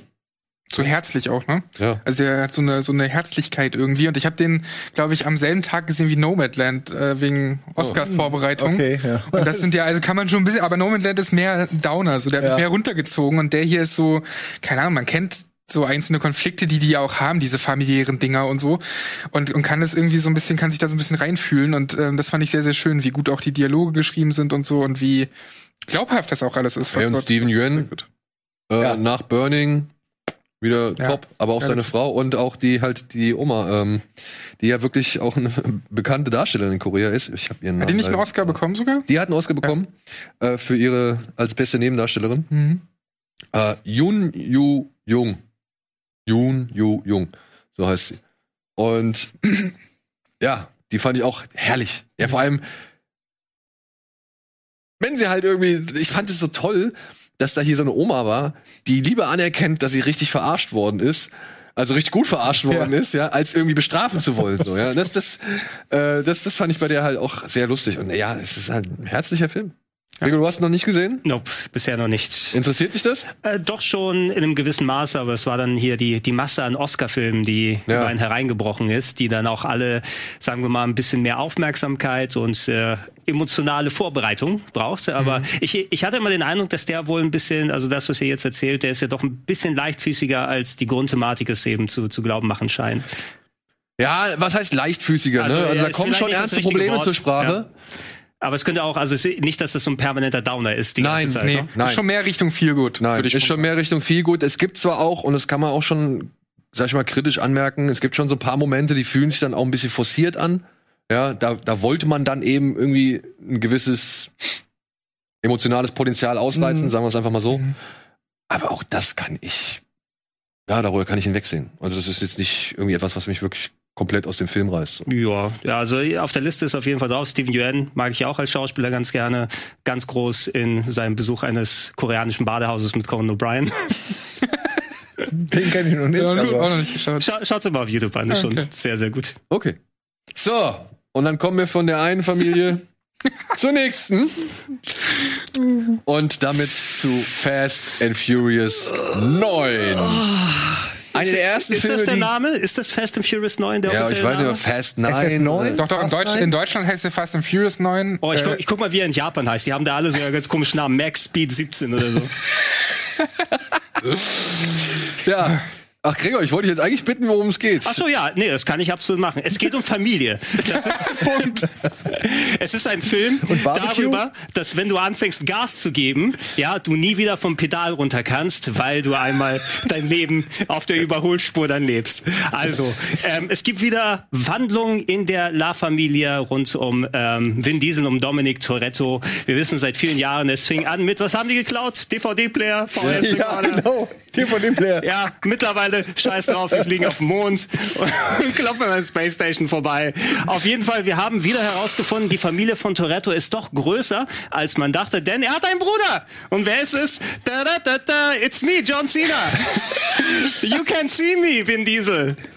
Ja, ähm, ja, John Cena ist der lang verschollene Bruder von ähm, Dominic Toretto, äh, Jacob, der natürlich rein zufällig auch super duper Spezialagent geworden ist und genauso geil fahren kann, aber unter kleinem Brudersyndrom leidet, weil er muss sich natürlich trotzdem immer in allen messen, was mit Dominic los ist. Und es taucht ein alter Konflikt wieder auf, der diese beiden Brüder wieder zusammenbringt, äh, wo wir auch wissen, warum er nie in acht Filmen über seinen Bruder geredet hat. Das sind alles sehr, sehr, sehr wichtige Gründe. äh, und den Rest sehen wir. Du fährst schnell, du machst Magneten an, äh, da kommen alte Leute wieder, die ich nicht erkenne. Little Bow Wow sieht nicht mehr so little aus. Ne? Und äh, ja, also ich, ähm, ich sag nur, ich sag nur zwei Sachen. Ne? Es war der erste Film, den ich im Kino seit anderthalb Jahren gesehen habe. Es war und einerseits, wow, endlich mal wieder kein Homekino mehr. Das ist schon mal gut. Aber leider war das der Film, den ich schauen musste. Und ich weiß nicht, wie oft ich die Hände in meinen Kopf zusammenschlage. Ich weiß, was man von Fast and Furious erwarten kann. Aber das war einfach ein ähm, eine zusammenhanglose Ansammlung an Szenen ohne Emotionen. John Cena ist scheiße in diesem Film. Also wirklich ohne Ende beschissen. Ich vermisse The Rock, ich vermisse Jason Statham und Vin Diesel. Ah. So, Ey. das war. Ich meine, wir waren ja gestern Abend gemeinsam da drin und ich kenne ja Gregor jetzt auch schon ein paar Jährchen, aber ich habe immer mal wieder rüber geguckt zu Gregor und Gregor noch nie so verzweifelt gesehen, wie er so, hä, hä, ich, was, hä, wieso, wie kommt das denn alles zustande? Also der Film ist Zuf Zufälle gibt's, die gibt's gar nicht, ne? Also da wird sich alles so ähm, gemacht, wie es gerade passt und ob Sinn macht, wird gar nicht hinterfragt, einfach nur akzeptieren. Also nur zum Beispiel, Magneten, Magnetenhaken jetzt Ja. alles. Da haben sie irgendwas, ich habe das nur in den Trailer gesehen. Sie können Autos so links und rechts hin und her bewegen. sie haben halt so richtig krasse Powermagneten durch die Da, Organisation. da, da passiert's. Schau's dir an. Da kommt ein B-52 Bomber mit Magneten Und mit Knack, das Nimm Auto? vorne mit. John Cena gerettet. Ja, you can see me. Und dieser Magnet ist natürlich auch, manchmal zieht er nur die Autos an, Ja, ja, manchmal ja. zieht er natürlich auch andere Sachen an. Kontextsensitiv. Völlig random, völlig random. Ja gut, ich sag mal, damit kann ich leben, wenn es dann wenigstens unterhaltsam ist und Spaß macht. Ich meine, ich möchte auch Also ich habe ihn gestern zum zweiten Mal gesehen. Das heißt, ich habe zum zweiten Mal die zweieinhalb Stunden irgendwie ähm, passiert. Und ich muss sagen, bis auf diese Rückblenden, die, die, die, die meiner Ansicht nach ein bisschen zu sehr ausgereizt werden. Ich hätte die Geschichte einfach ein bisschen komprimiert am Anfang Ja. gezeigt. Ähm, diese Rückblenden, die bremsen den Film kurioserweise aus. Aber für mich hätte es gerne noch eine Spur mehr Nonsens sein dürfen. Ja, manchmal nehmen die sich halt immer noch viel zu ernst. Also alles, was Vin Diesel da so ähm, runternuschelt, das ist irgendwie auch so, also so lustlos und so ernst gemeint. Und John Cenas Rolle haben sie leider auch ohne Humor geschrieben, weil John Cena kann ja irgendwie unterhaltsam und lustig sein, klar. aber auch der ist hier halt die ganze Zeit ernst. Und dann denkst du, oh, wie schlecht, wenn die gerade einen Dialog haben. Du glaubst gar nicht, wie wie wie schlecht das ist. Ich Also- gebe euch, ich geb euch mal, ich weiß jetzt wieder auf Japanisch heißt Fast and Furious 9. Wollt ihr, wollt ihr raten, wie heißt der in Japan, der Film? Ähm, Max, Speed, oh, äh, Nee, also Max, Speed Mega Max wäre Fast and Furious 5. Fast and Furious 9 heißt Wild Speed Jet Break. Jetbreak. weil sie mit einem Jet fliegen. Ja, Wild Speed ist anscheinend der Name der Serie. Und du hattest solche Wild, also Fast and Furious 8 war Wild Speed Icebreak. Hobbs Shaw war Wild Speed Super Combo. und Fast and Furious 9 war Wild Speed Jet Break. Ähm, ja, und äh, auch noch, ich will noch mal kurz sagen, genau das, was du gesagt hast, Sandro, es ist irgendwie verschenkt, dass gerade auch jemand wie John Cena, der natürlich jetzt nicht der Schauspieler von dem Herrn ist, aber wo ich mich eigentlich gefreut habe, weil gerade diese Combo, wenn du einen super charismatischen Wrestler eigentlich dazu packst, mit The Rock super funktioniert hat, na, weil dann hast du richtig mal einen Antagonisten, Mitfreund, wo du auch sagen könntest, oh, der große Clash mit Vin Diesel, aber hier hast du einfach so einen stoischen John Cena, der immer das, das, das war das, was er maximal gemacht hat. Ne? Und zwischendurch, äh, nach neun Filmen, musst du dann eben sagen, auch den Drehbuchschreibern, wo wir bestimmt wieder 500 Leute dabei gewesen sind, Ja, ist, das war nur viel, glaube ich. Ist, de- denen ist natürlich bewusst, du hast keinerlei Konsequenzen innerhalb dieser Filme. Du hast alle paar Filme mal irgendeinen Charakter gehabt, der gestorben ist, sind alle wieder zurückgekommen mittlerweile. Ich bin gar nicht gestorben, ich bin ausgestiegen aus dem Auto und das, das abgebrannt ist. Also hast du keinerlei emotionale Investitionen und es gibt also ja ein, zwei Szenen, wo der Film versucht, so ein bisschen reflektiv zu sein, von wegen, ey, ist euch nicht schon mal aufgefallen, dass wir all diese Sachen überleben und keinen Kratzer haben? Ach, halt die Schnauze, ist alles Zufall. Also in diesem Moment denke ich so, okay, bricht der Film jetzt aus seinem äh, Käfig so aus und wird er so mal ein bisschen Meta oder kommt im nächsten Film dann raus, die sind alle in irgendwelchen Cyberkammern drin und das ist alles Virtual Reality? Was sagt ihr? Weil du, du hast keinerlei Grundierung, Das ist nicht es. mal ansatzweise mehr. Gregor, das ist es, du hast es gerade gelöst. Die sind auf so einem Junggesellenausflug und die haben einfach richtig, die haben so zehn Münzen eingeworfen in diese Kammer und das ist erst mit dem zehnten Teil Ende des. Sollte, ich wünsche mir, dass ich ein guter Rennfahrer wäre und VHS-Rekorder Ja, die hatten so Buttons, was willst du haben? Familie, Barbecue, Autos, Corona. Autos und Autos, Corona. Ja, und schicke Frauen, die zu äh, in Zeitloop zu dicken Hip-Hop-Beats tanzen. Ja. Jedes Mal, wenn sie irgendwo in Ey. einer Ansammlung von mehr als fünf auftreten. Dann wird dir das gefallen, euch allen, die, die offensichtlich diese Reihe guckt. Ich habe keinen einzigen Teil gesehen. Aber ähm, du hast ja mal gesagt, ich soll mit dem vierten oder fünften anfangen. Mit fünf, äh, ist das mit The Rock schon? Ja. Okay, also alle The Rocks werde ich gucken. Äh, die sollen ja auch gut sein, höre ich ja wirklich überall. Ähm, aber es gibt von Film Theory gibt's eine Auflistung, eine sehr offizielle Auflistung, was in welchem Film wie oft passiert und was das für ein Einfluss auf die Quote am Ende hat, also auf die auf die Einnahmen. Und es ist mega interessant, weil je langsamer die Filme werden, je weniger Autorennen sind und je mehr Prügeleien, desto erfolgreicher werden die. Das ist nämlich an. die Wahrheit dahinter. Die Leute wollen keine Verfolgungsjagden. Die wollen sie gar nicht. Die wollen vielleicht kurze Action mit Autos, aber eigentlich wollen die Prügeleien. Ja, wir haben ja auch schon alle Verfolgungsjagden gesehen gefühlt. Was Also nur, ich fand das interessant, weil ich meine, für eine Serie, die eigentlich so darauf Aber baut, deswegen, deswegen machen sie ja jetzt immer Verfolgungsjagd mit großen Autos, auf denen sie sich prügeln können. ja, Mhm. aber ist da auch ein Barbecue drauf auf einem der Autos? Ja, also ich würde sagen, bei diesem Truck, der da dieses Ding hat, mit der Satellitenanlage und so. Also, Ja, in der, in der deutschen Fassung fährt so ein Biertaxi da vorbei. So ein Bierfahrer. Ey, das wäre das deutsche Fast and the Furious. Aber Gibt es nicht mit Autobahnrasen? Wie hieß das Alter. damals? Autobahn? Autobahnrasen? Ey, wir machen es gab einen einen Film auf jeden wir Fall. machen, nein, wir, machen, Autobahn. wir machen einen Film, wo, wo nur diese Biertaxen sich betteln. So, so, so wie so ein Wettrennen mit Bier, mit Bier. Battle ja, of the Biertaxis. Ja, nicht Biertaxis, äh, diese Bierwagen, wo die alle stehen und, und äh, Oh, Bierbike. dann- und das- Bierbikes. und- Battle of Bierbikes. Und dann aber so Cannonballs. Fast and the Beerius. Ausflug nach Sibirien, ne, meinst du? Das ist der japanische Untertitel. da. Nein, Kreuz, äh, Kreu- Kreuz, Kreuz und quer durch, durch Niedersachsen oder so, ne? So das Cannonball-Style Kreuz und quer durch Niedersachsen. mit den Bierbikes. Ey, ich find's super gut. Ich liebe ich lieb die Serie schon jetzt einfach für die ganzen Die Waden müssen brennen. Ja, aber auch, also die, äh, auch äh, ist wirklich ein interessanter Fakt, vor allem auch so von wegen den Autorennen. Ich mag eigentlich Verfolgungsjagden in Filmen, aber bei das hat auch wirklich keinerlei Gewicht und Konsequenz zu mir. Sowieso, wenn da ganz abstruse Sachen passieren, unabhängig von den äh, Magneten, die sie jetzt hier eingesetzt haben für ganz abstruse Sachen, die da passieren. Äh, wenn ich mir sowas anschaue, zum Beispiel, was war das, Terminator 3, ne? Wenn er mit diesem riesigen Gefährt mit dem Kran durchfährt und die Häuser durchballert, irgendwas, das hat bei mir mehr Effekt, als wenn jetzt Vin Diesel 700 Gänge hochschaltet hintereinander und dann stoisch ja. aufs Auto steigt. Ja, oh, mal so, mal so, ne? Also ich meine, man muss jetzt auch sagen, dass die in Terminator 3 ja auch noch ein Rip-Off von dem zweiten ist. Ja, okay. Äh, Wenn du ganz zurückgehst, nimm dann die 70er Jahre Verfolgungsjagden, wo du wirklich Autos hast, die am Rande der Legalität durch den richtigen Verkehr geballert sind. Genau, nach William Friedkin kann eigentlich keiner mehr kommen. So, Ja. ja. Und äh, deswegen, aber ich, ich mag das, wenn da viel kaputt geht und wenn da irgendwie Sachen mit Geräten angestellt werden, die eigentlich nicht mit solchen Geräten angestellt werden dürfen Es oder sieht- sollten.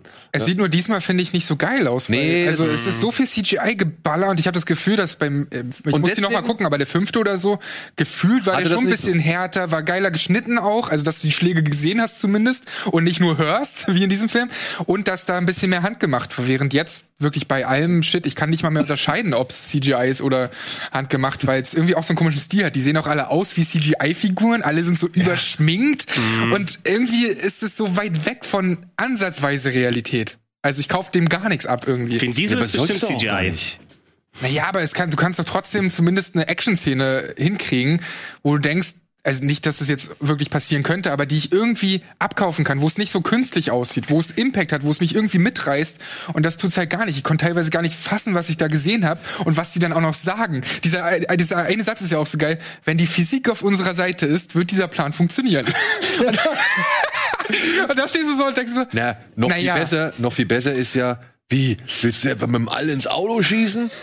Vin Diesel, das ist genau das, was wir machen werden. Ey, aber das klingt, als wären da sehr viele Gag-Möglichkeiten, als könnte man da viel so mit einem Augenzwinkern Das agieren, aber scheinbar machen sie das ja Das. Problem ist bei dem, bei dem neunten Film meiner Ansicht nach, und ich habe sie wirklich alle gesehen, Ja. ja, und ich habe die Höhen und Tiefen miterlebt, so, ja. Ja. Äh, was der Serie halt jetzt wirklich fehlt, ist zum einen Paul Walker. Das war ein Sympathiemagnet, der hat die Ja. Serie, der hat einfach der Serie irgendwie ein, ein, ein noch ja, emotionalen Flair gegeben, sage ich jetzt mal. Und was jetzt halt auch fehlt, sind The Rock und Jason Statham. Ja, die haben dem Film halt einfach noch mal ein bisschen Ja, mehr Humor und auch Leichtigkeit reingehauen und Charisma. Ja, genau, ich glaube Charisma. auch am Set, ich glaube am Set hilft sowas auch, wenn du solche Leute hast, die einfach ja, offensichtlich nicht. Ja, offensichtlich nicht Vin Diesel. Ne? Ja, aber das meine ich ja. Vin Diesel ist jetzt halt der Typ, den ich halt Riddick, Mann. Das ist der, den ich nehme, wenn ich jemanden haben will, der böse Sachen sagt Ja, ja. in der dunklen Stimme. Ist ja okay. Aber als Comedian würde ich den jetzt auch nicht sehen. Aber The Rock hat deutlich besseres Comedy-Timing Das, zum das. Ding ist eben, das hat auch Vin Diesel gemerkt und deshalb haben sie es so gekabbelt am Set eben, ne? Ach, das war so? Ja, ja, also äh, wenn Vin Diesel da die Schecks ausschreibt und er sagt, hey, The Rock, du darfst nicht geiler sein als ich, mach dein eigenes äh, Hobbs and Shaw mit Blackjack und Nutten. so. das ist alles irgendwie komisch. Ja. Am Ende geht's doch um die Reihe. Die wollen doch alle weiter Geld. Ja, der, der, ey, pass auf. Frag mich einfach nur was. Am Ende war es auch wieder nur ein PR-Gag, weil The Rock hat auch Vin Diesel zur Hochzeit gratuliert oder umgekehrt, ich weiß es nicht mehr genau. Und dann gab es auch wieder eine nette Gegenantwort von wegen, hey Bruder, wir stehen zusammen und so, bla bla bla. Wir sind Familie. Und ja, wir sind Familie. Als genau. Streitet sich auch mal! Ja, und genau, Pack schlägt sich, Pack verträgt sich. Und ich denk mal, äh, es wird schon dann auch wieder eine kleine Sensation sein. Es ist wirklich, im Endeffekt produzieren die da WrestleMania, Ja, ja, mit Autos. Ist so. Weil dann holen sie den zurück und dann kommt der nochmal wieder. Und wenn jetzt The Rock wieder zurückkehrt, wird das auch wieder eine Riesensensation sein. Ob es jetzt im zehnten oder im elften Film sein wird, wissen wir nicht. Aber ich könnte mir vorstellen, dass das halt ein Verkaufsargument wieder sein wird. Oh, The Rock ist wieder dabei, geil. Im besten Fall Und- ge gegen John Cena. Und ich sag mal so, der Three- Film, three times. der neunte jetzt hier, der nimmt sich ein bisschen zu ernst, eben durch den Anteil von John Cena. Und auch was das familiäre da, also was die, was die Familientragik, die da im Hintergrund irgendwie erzählt wird, äh, angeht. Und dann ist aber auch meiner Ansicht nach eine Spur zu selbstironisch, wenn eben solche Dialoge wie oder solche solche Monologe, die Gregor eben angesprochen hat, von wegen, ob sie nicht alle Supermenschen sind, so, äh, wenn die dann halt so fallen, weil ich möchte es eigentlich gar nicht, dass die, dass die Figuren innerhalb dieser Reihe sich so sehr dessen bewusst sind, was das für ein Quatsch ist. Die sollen diesen Quatsch zwar begrüßen und sollen diesen Quatsch mitmachen und so mit dem Augen, also so ein so ein bisschen, ja, komm, ne, so, so einen kleinen Dings, aber nicht so einen zentralen Moment, der einmal dir vor Augen führt, dass das ja eigentlich Nonsens ist. Ich weiß, dass das Nonsens ist, das musst du mir nicht erzählen. Aber ich, ich genieße ja eben diesen Nonsens. Und wenn ihr mir schon irgendwie Autos ins All feuert, ja komm ey, dann ballert da noch mal zwei, drei Autos hinterher und die können sich noch vielleicht mit Maschinengewehren oder so abschießen. Weiß ich nicht, also weißt du, ich, ich hätte es gern noch ein bisschen, noch einen kleinen Tick überdrehter gehabt, wenn wenn sie schon, und das ist halt das, was ich auch schade finde, wenn sie schon so oft auf CGI-Elemente und, und ja, Unterstützung zurückgreifen.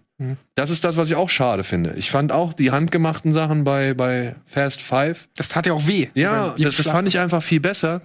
Und da war die Balance irgendwie eine andere. Das hat irgendwie geiler ausgesehen. Ich meine, hier sitzt du da und da wird ein Auto von einem Magnet durch so ein Geschäft gezogen. Ja, und du musst wirklich überlegen, war das jetzt ein Trick oder war das echt?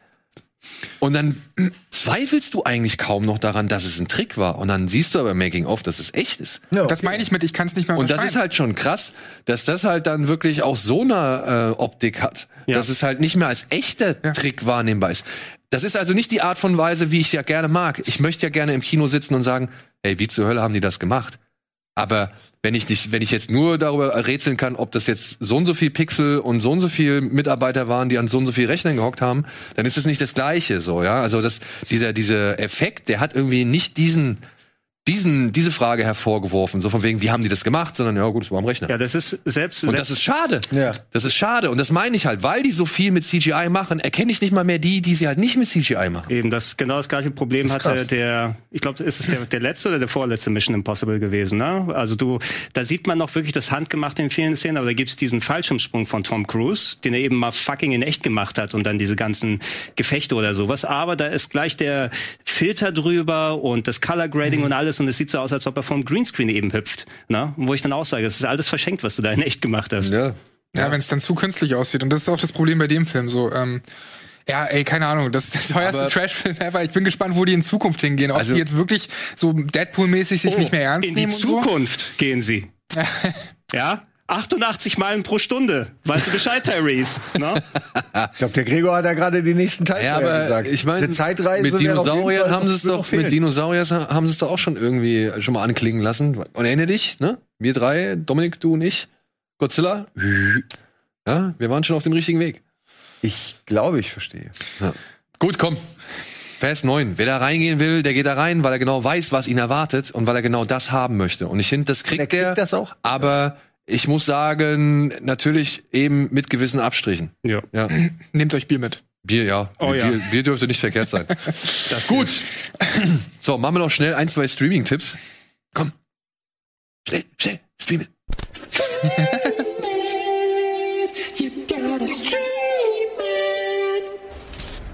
Weil vielleicht kriegen wir noch schnell was unter. Booksmart ist übrigens ist gerade jetzt auf äh, Amazon gestartet. Ein schöner Coming-of-Age-Film über zwei Mädels, die die ganze Zeit nur gelernt haben während ihrer Highschool-Zeit und jetzt kurz vorm Abschluss stehen und da noch einmal die Sau rauslassen wollen, weil sie gemerkt haben, alle anderen gehen ja auch aufs College und die haben viel weniger ge- gelernt und haben viel mehr Party gemacht und wir haben irgendwas verpasst. Ja. Hast du gesehen? Ja. Hast du gesehen? Ja, Gregor, gestern, du auch? gestern erst. Nein. Ich habe den, ich hab den anderen geguckt. Okay, und was sagt ihr? Also ja, die Kunst an Coming-of-Age-Filmen ist es ja so, diese Momente und so und, und Gefühle irgendwie einzufangen und das hat der perfekt geschafft irgendwie. Also richtig tolle Momente, toller Soundtrack, auch sau lustig und dann war ich auch überrascht, Oliver Wilde hat ihn inszeniert. Ja. Super abgefahren. Ja, auch hätte ich auch nicht gedacht. Ja, ich kann das nur bestätigen. Ein sehr unterhaltsamer Film. Man hat wirklich das Gefühl, okay, ich verstehe die Lebensrealität dieser beiden äh, Personen und ähm, mehr muss so ein Film ja auch nicht machen. Und wenn er dann noch sympathisch ist, so viel gut, Gute Gags hat. meine ich ja. Der ist eigentlich in jeder Hinsicht ein schöner Film. Ich mochte, ich mag immer mehr diese Puppensequenz. ja, die war sehr großartig. und äh, Caitlin Dever, muss ich auch sagen, die äh, macht Lust auf mehr von ihr. Also beziehungsweise hat mir durch diesen Film Lust auf mehr von ihr gemacht. Und bisher, was ich so von ihr gesehen habe, ähm, gute Schauspielerin. Gute Schauspielerin. Ah, das stimmt. schon. Gutes Ding. Ja, und die Frau, also die, die Schwester von Jonah Hill mag ich auch. Also die, Ja, das ist irgendwie, also die Art zu spielen, so dass das einfach wie authentische Gespräche wirkt. Obwohl es ja ein Hollywood-Setting ist, mit klar definierten Aussagen und so Dinge, die man rüberbringen muss. Das ist schon eine Kunst und das kriegt halt auch nicht jeder hin. Und die Streitsequenz auf der Party, ne? Auch so gut ja, die gespielt. ist wirklich gut. So gut. Und Ich meine, der und Eighth Grade oder wie die heißen, so ein paar von diesen Filmen, die, die, die kann, guck die alle und du weißt wirklich, wie man sich fühlt in dem Alter, in den jeweiligen Zeiten. Aber es gibt auch Coming-of-Age-Rotze, ne? Also man muss wirklich Ja. das nochmal hervorheben, dass es dann auch wirklich nicht irgendwie peinlich oder unangenehm oder sinnlos es ist schon peinlich, also es gibt schon aber peinliche Situationen, positiv, ne, wollen wir also- nicht ab, Genau. aber, Aber ne, zum Lachen halt. die können eher. vielleicht der ein oder andere Aber auch sie- schon mal erlebt haben. Genau, ey, sie spielen ja genau damit. Ja. Ich meine peinlich im Sinne von wirklich unangenehm zu gucken oder so. Ja. Äh, ein Film, den habe ich noch nicht gesehen, aber er ist jetzt gerade noch mal wieder auf äh, Amazon erhältlich oder gestartet, weil er, glaube ich, mal eine Zeit lang verschwunden war. Den habe ich jetzt Bock, den habe ich mir jetzt wieder auf die Watchlist gesetzt. Ich kann es euch nur vorsichtig empfehlen, vielleicht ist es ja mal was für euch aus reiner Neugier. T34, das Duell. Da geht es um Panzer? Panzer. Ein russischer Kriegsfilm, also beziehungsweise aus Russ äh, Perspektive der Russen erzählt. Hier geht es um Unterleutnant Iwuschkin, der wird gefangen genommen von den Deutschen und soll jetzt halt, weil er halt ein sehr begnadeter Panzerstratege und Fahrer ist, in einem Gefangenlager den deutschen Soldaten oder den deutschen Panzerfahrern irgendwie sein Können beibringen. Und das versucht er halt, indem er die Deutschen dazu überreden kann, einen T-34-Panzer aus irgendwelchen alten Teilen wieder zusammenzubauen, weil Iwuschkin damit seine Flucht plant. Das sollen die Deutschen aber nicht wissen. Ding geht 139 Minuten oder so. Ich freue mich derartig drauf, weil es sieht hochwertig aus Klingt super. und hat auch ein paar Action-Szenen im Trailer gezeigt, wo ich dachte, geil, ähm, das gebe ich mir mal. Ich hoffe, er wird besser als Fury. Den fand ich irgendwie ein bisschen Ja, Overwhelming. der war auch irgendwie so ein bisschen zu grimmig irgendwie irgendwo, Ja, irgendwie, ne? mein, was habe ich erwartet, ne? Aber, Ja, aber klar, ja. Aber Also- ich, ich hoffe irgendwie, es gibt nicht viele Filme über einen Panzer, sagen wir es mal so. Und das ist vielleicht der Panzerfilm, den ich immer wollte. Ich glaube, der wird äh, deutlich abenteuerlastiger oder beziehungsweise der wird deutlich. Ich glaube nicht, dass der so grimmig wie wie Fury Nee, wird. das glaube ich überhaupt nicht. Ich glaube, der wird Ja. eher wie gesprengt. Aber ich, ich krieg schon Bock, wenn sie da mit dem Ding da irgendwie irgendwelche Trainingsparcours abfahren und so und äh, Manöver üben. Ich äh, bin gespannt. Sicher, dass das nicht der nächste Fast and the Furious ist? So, äh, apropos, wir gehen schnell in die Werbung und kommen gleich wieder zurück.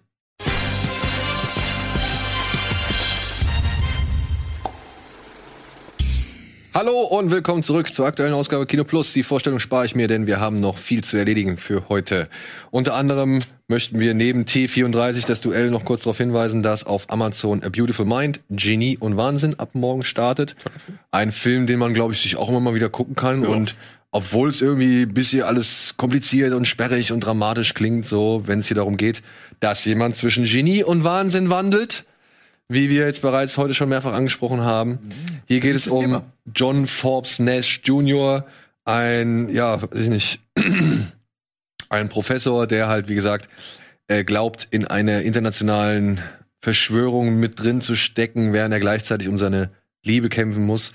Wird immer wieder von einem Agenten, dargestellt von Ed Harris, aufgesucht. Gleichzeitig von seiner Frau, dargestellt von Jennifer Connelly, äh, liebevoll gepflegt und selbst von Russell Crowe gespielt, der hier sehr schön in dieser Figur aufgeht, der, der, der das, ja, weiß ich nicht, die, die, die Tragik dieser Figur wirklich ähm, schön verkörpern kann. Und auch Ron Howard, der Regisseur, hat es geschafft, seine mathematischen und theoretischen Formeln irgendwie oder seine Geisteswelt schön grafisch in diesen Film mit einzubetten, ohne allzu sehr darauf einzugehen. Also es ist nicht so ein theoretischer Film, der stundenlang irgendwelche Theorien durcharbeitet. Genau, er versucht ja nicht die Theorien zu erklären, Nee. sondern er erklärt den Menschen, Genau. was passiert ist. ja, Ja. sind wir uns einig, ein guter Film, oder? Ah, das ist Hammer. Ich muss den echt mal wieder gucken. Ich bin froh, dass der jetzt dann bei Prime erhältlich ist, auch weil ich habe den schon vor, vor sehr langer Zeit gesehen. Ja, er ist ja echt von 2001, ne? 20 Mhm. Jahre schon wieder her. Ey. Mhm. Unfassbar. Aber ich, ich fand ihn auch sehr toll. Es ist wirklich äh, gut gespielt und einfach in jeder Hinsicht empfehlenswert. Ich meine, ne? Ja. Kann man wenig Ja. Schlechtes zu sagen. Ja. Allein für die Memes. Ja, am Insta. so, ne, ich meine, das wird man in 10 Jahren noch, 100 Jahren immer noch benutzen. So bleibt ein Film dann doch länger Ja, hängen. Die Memes überleben mittlerweile die Filme. Glaube ich auch. Deutlich schlechteres konnte ich ja zu Fear Street Teil 1 und Teil 2 sagen. Ich habe beide nur angefangen, Digga. Die waren, du hast ja gesagt, guck mal rein, aber Ich Okay, ey, du. Jetzt startet Teil 3 als kleiner Service-Tipp. er geht ins Alter. Jahr 1666 zurück und versucht jetzt die Geschichte dieser Sarah Fierce aufzuarbeiten, indem ja unsere Hauptdarstellerin sich jetzt wohl in diese Hexe, also ihren Geist in diese Hexe Hex. äh, ja, transformiert. Kopiert. keine Ahnung, also sie reist zurück in die Vergangenheit und steckt halt in dieser Hexe. So habe ich es verstanden. Und alle möglichen Figuren aus dem bisherigen Film tauchen jetzt halt auch wieder auf. Und verkörpern halt gewisse Leute aus der Zeit 666. Okay. Also ein bisschen wie American Horror Story, wo sie ja auch immer verschiedene. Ist das nicht Assassin's Creed oder so? Ja, das auch, ja. Hast Ja. du ihn gesehen, Gregor? Einen Nee. der Teile? Bist du Nee. Horrorfan? Ich Horrorfans schon, aber das ist an mir vorbeigegangen, muss ich sagen. Musst du auch nicht. Er ist ja eine mega erfolgreiche Buchreihe. Also man muss ja echt sagen, das ist ja nach äh, J.K. Rowling ist der Typ, glaube ich, äh, der Autor, einer der erfolgreichsten Autoren ever. R.L. Stein. Ah, kannte ihn okay. Das sind diese Goosebumps-Geschichten, ne? Naja, nicht die Goosebumps, Nee, sondern genau. die heißen halt Fear Street. Das sind nämlich zwei verschiedene Sachen. Ja, aber die hat er Goosebumps- beide gemacht. Die sind beide von ihm. Ja. Ja, meine ich. Alter, der Typ ist kann ein ich Killer. her. Bei Goose, Goosebumps ist doch schon voll, das, voll der Hype äh, in, in den USA. Genau. Der hat das auch noch gemacht. Ja, das hat er auch noch gemacht. Ist so ein bisschen für mich so Teenie-Horror. Also, Ja. das, wenn du so 16 bist, liest du, guckst du das. Ich bin da irgendwie zu, hab schon zu viel gesehen. Ey, mich überrascht, wie gut diese Filme wegkommen. Die haben beide irgendwie eine, also relativ gute Kritiken und ich war auch hart gelangweilt. Ich konnte beide nicht zu Ende schauen. Gelangweilt, das trifft's wirklich. Ich konnte beide nicht. Und, und, und das Ding ist, bei Horror ist immer das Problem, wenn mir die Figuren egal sind, Ja.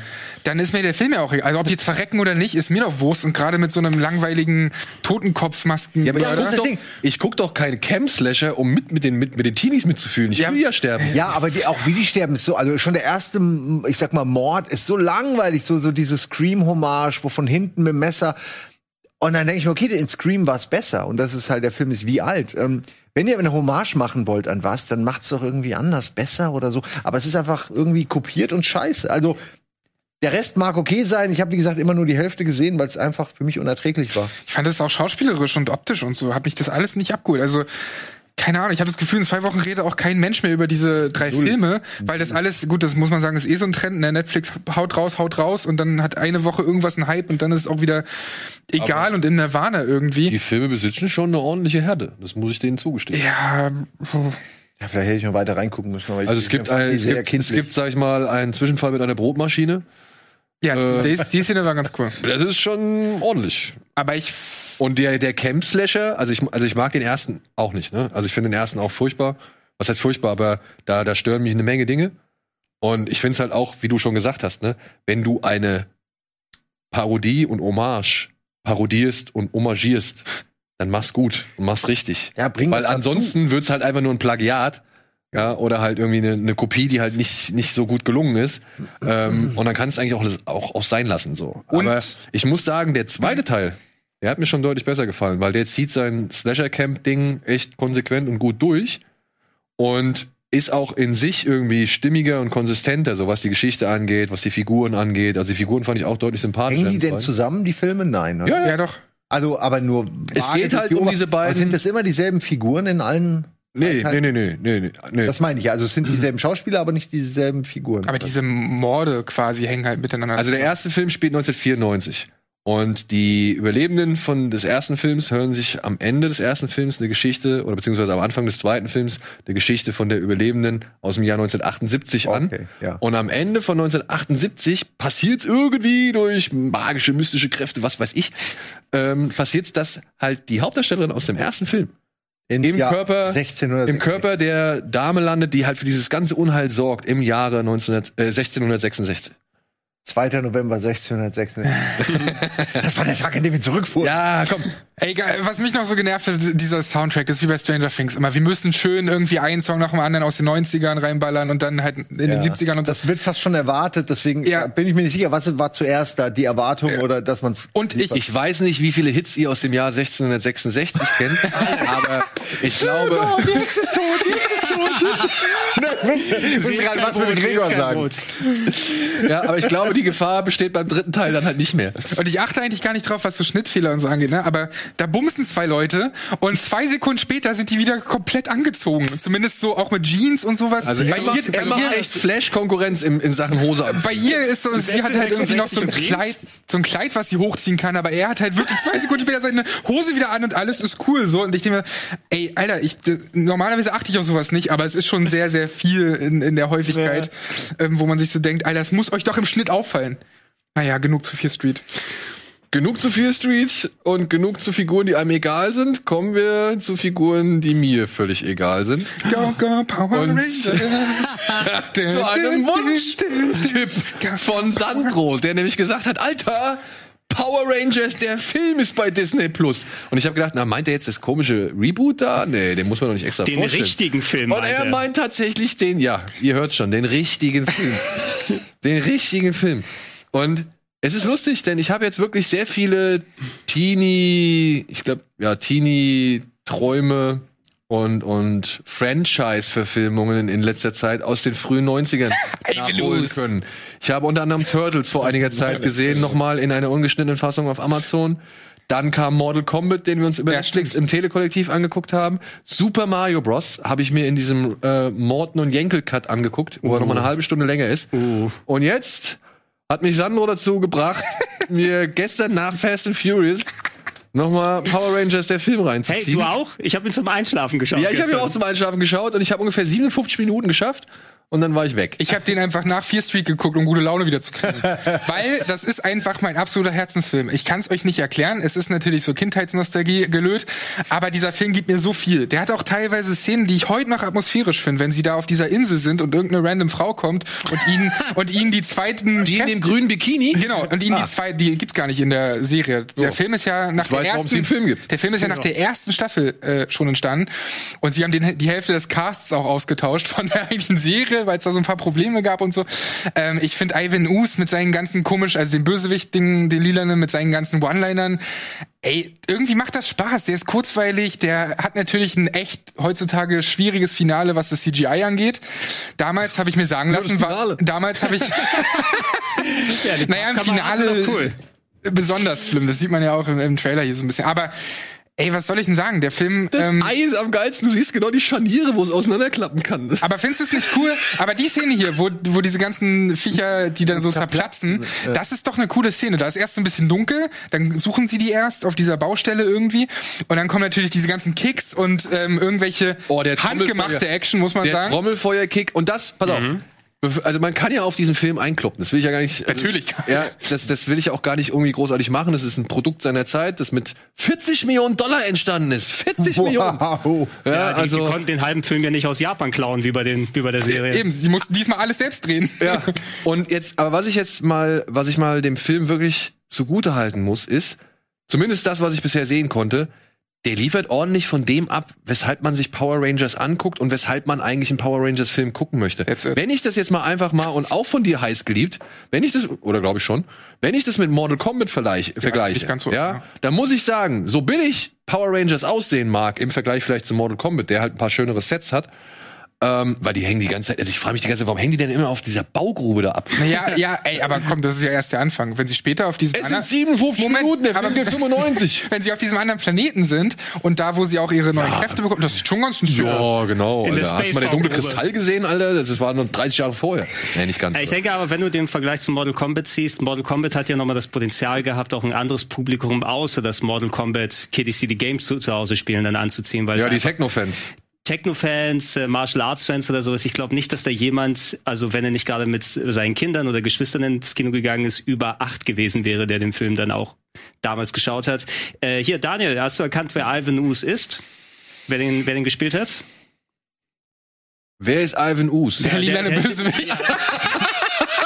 Der, li der lila Typ mit den Tentakeln und der überall Ach, mit dem, mit dem, mit dem, mit dem Heunerbart. Ja, ja. Ah, ja. Mit dem Äh, aufwendigen Kostüm. Welcher Schauspieler das war? Hast du es erkannt? Boah. Nee, nicht wirklich. Also den Namen kriege ich jetzt nicht mehr ganz zusammen, aber es war der gleiche, der Belloc gespielt hat, den Jäger des verlorenen Schatzes. John Also, Rice Davis. Nee, nicht John Rhys Davis, das war ja Ach nee, der Franzose. Entschuldigung, der, der, der Franzose. ah, war's. okay, alles klar. Echt? Och, Der, der, der hat den gespielt. Ähm, ich habe den gestern zum Einschlafen nochmal geschaut. Ich empfehle, schaut euch mal die Retro-Club-Folge an. Da haben Wirt und ich das Intro von Power Rangers nachgestellt. fantastisch auch. Ja. Komplett. Ähm, man merkt sehr deutlich, äh, das, was du gesagt hast, Sandro, das kam zu einer Zeit, da war noch, also ich habe dann, äh, mein, mein kleiner Bruder als prädominant geguckt, aber ich habe auch noch die erste Staffel hauptsächlich mitbekommen damals. Viele der Schauspieler ausgetauscht. Der, der Fokus war schon auf Tommy, weil Tommy ist jetzt der coole, der weiße Ranger. Immer. Immer, der coolste von allen. Der kriegt auch einen... Das ist der Falke, ne? Ja, ja, genau. Der kriegt auch, der ist nicht der Frosch, der geküsst werden muss. Eigentlich ist er der, was eine geile Szene, Alter. Oder? Ich bin der Frosch. Der, der, der Alle sind irgendwie geil. Puma, Tiger, Bär, was weiß ich. Ich bin der Frosch. Ich bin der Frosch. Aber sagt sie, Frosch ist doch gut, da kann er von der Prinzessin zu einem Prinzen geküsst werden. Ja. Alles ist gut. alles cool. Ähm, das äh, fällt auf, äh, dass die viele von den Schauspielern schon mal ausgetauscht haben und das CGI, ja, also lieber die Pappfiguren als das CGI jetzt. Ey, aber auch da wieder, die VFX-Artists haben es letztens reacted und gemeint, zu der Zeit war das einfach Next-Level-Shit. So, das war die, der Anfang, sage ich jetzt mal, von CGI, wie wir es dann irgendwie heute kennen. Das sieht alles heutzutage richtig schlimm aus, wie die da mit ihren Swords am Ende kämpfen gegen so ein äh, insektenmechanisches Ding irgendwie. Aber zu den damaligen Verhältnissen haben die sich viel Mühe gegeben. Die haben halt einfach nur Power Rangers gehabt und gemessen daran, was Power Rangers ist, haben sie eigentlich genau das abgeliefert. Und wenn ich mir den neuen Film angucke, Alter, Na, ich gähne nur, weil ich Power Rangers ja, langweilig ja. finde. Wir sind doch gleich durch, wir sind doch gleich durch. Wenn ich, aber wenn man das mal vergleicht, ihr habt doch auch den neuen Film gesehen, dann ist doch der neue Film größtenteils wesentlich langweiliger. Oh, pf, ey, du. Da hast du die letzten 10 Minuten Power Rangers Action, das ist nix. Ja, okay, gebe ich dir recht. Aber ich muss sagen, die haben ja versucht, das Ganze von neu aufzuziehen und da diese, diese, diese Gruppenkonstellation erstmal wieder aufzubauen. Das ist ja bei dem, bei dem anderen Film nicht. Da sind sie ja direkt am Anfang im Flugzeug und ich muss die alle akzeptieren, wie sie sind. Obwohl, wenn ich die Serie gesehen hätte, mich darüber wundern muss, wieso stehen da jetzt völlig andere Menschen in dem Flugzeug? Ja. Als die, die ich aus der Serie kenne. Die scheißen komplett auf World und Character Building, weil die eigentlich schon voraussetzen, dass Was ich man aber nur die sagen Serie will, kennt. die hauen sich da relativ häufig auf die Masken. Ja, und das fand ich eigentlich echt angenehm beziehungsweise ehrenwert. Ja, weil ich glaube, das ist das, was du ja sehen willst. Und ich bin noch nicht bei der bei der Monster Kaiju Action so, da komme ich noch hin, aber das ist auch etwas, worauf ich mich freue. Aber ich muss sagen, ey, der Film ist, also der reizt mich genauso mit wie Mortal Kombat oder halt Super Mario Bros. Ja, weil es halt wirklich ein Kuriosum ist. Das kann ich aus, aus Distanz wirklich genießen, auch mit dem, mit dem Trommelfeuerkick und so, ne? Also Jet Li lässt grüßen. Aber gut ist es nicht. Ja, du kannst, du kannst, Daniel, du hast ja erzählt, du hast Paw Patrol ja geschaut, ne? Und hast da, du, du hast da das Merchandising-Potenzial gesehen. Also der Film Ja. ist, der, der, auch Power Rangers, der Film war zum größten Teil gemacht. Wir können die alten Sorts nicht mehr benutzen. Das heißt, wir haben neue Anzüge, wo man neue Puppen wiederherstellen kann, plus komplett neue Megasorts, die geholt werden müssen im Film, so dass die Kids die wieder haben müssen. Die Alvin Us-Figur mit dem Glibber, den du wahrscheinlich direkt kaufen konntest. Also es ist zu 1000 Prozent Merchandising alles. Verstehe ich vollkommen und auch genau als solches betrachte ich diesen Film. Der sollte Spielzeug in die Spielzimmer bringen und nebenbei ein paar Leute abholen, die das halt auch geil finden, wenn Leute die ganze Zeit Ha! Wir müssen dort hingehen. Und ich mache jetzt mal, was? Das ist das Geilste. Da sind sie dann Vielleicht irgendwann ist in so einer in so, denen, da sind sie in so einer, in so einer geilen, äh, äh, sieht aus wie eine Tiefgarage. Und es, es, ist halt eine Tiefgarage. Es ist eine Tiefgarage. Und irgendwie man sieht alles, aber sie sagt, oh, äh, wir müssen die mal Licht machen. Du meinst im Helm? hier? Und sie sagt, Powerstrahlen an. Nee, Und dann gehen in ihrem Helm so zwei Dinge an. das ist geil, wie die Überfallblende aus Gummi. Ja, genau. Aber Ich- ich lieb das im alles. Gegensatz zu den Überfallblendern, die hell waren, Ja. ist das halt einfach nur gelb. Das ist ja nun mal der gelbe Ranger. Hallo? Ja, was, welche Farbe willst du haben? Ja, weiß hat doch schon der weiße Ranger. Ja, aber es sollte wenigstens hell sein. Es ist ja einfach nur. Ich liebe das alles. Ich wünsche mir aber immer noch, und dann können wir Sie das ist die einzige mit Lichtern im Helm, ne? Ja, na Ja. klar. ähm, äh, wir können jetzt das Thema dann noch echt abschließen, aber ich wünsche mir wirklich mal eine etwas düstere Version von Power Rangers, weil letztendlich Leute jetzt in dem Alter sind, wo Ja. sie sowas auch sehen wollen. Und es gab mal einen Kurzfilm, Der das Joseph Kahn-Film, ne? genau, der das innerhalb von einer halben Stunde oder 20 Minuten oder so düster verpackt hat und das war so inszenatorisch und von den Bildern her echt sau cool, wo man sich vorstellen könnte, dass man das vielleicht mal so umsetzen könnte. Aber die Ja, Frage ist, wer gibt dafür 50 Millionen aus? Ja, das stimmt. Aber ich würde zwar wirklich gerne mal wissen, was ist denn, weil die fusionieren ja irgendwie und haben diesen Megabot und so und sitzen dann im Cockpit und so. Ähm, das ist ja nicht wie Captain Planet, ne, wo dann irgendwie einer erzeugt wird und er kämpft für sich, sondern sie müssen ja Teil sein. Was würde denn passieren, wenn dann in einem gritty Power Rangers mal jemand stirbt, der Ja. notwendig ist? Also Das würde ich gerne sehen, ne? Wie muss diese Gruppe dann harmonieren, funktionieren, damit sie weiterhin diesen Roboter bedienen kann? Und Also ist jetzt vielleicht ein bisschen zu überdacht Ja, aber, aber wenn die Action auch wehtut, so die Schläge, alles ein das- bisschen mehr Martial Arts ich mäßiger ist und ich so. will Risiko haben. Ich will auch das Gefühl haben, da kann alles passieren. Ich will auch was, das, was passiert, was mir nicht gefällt.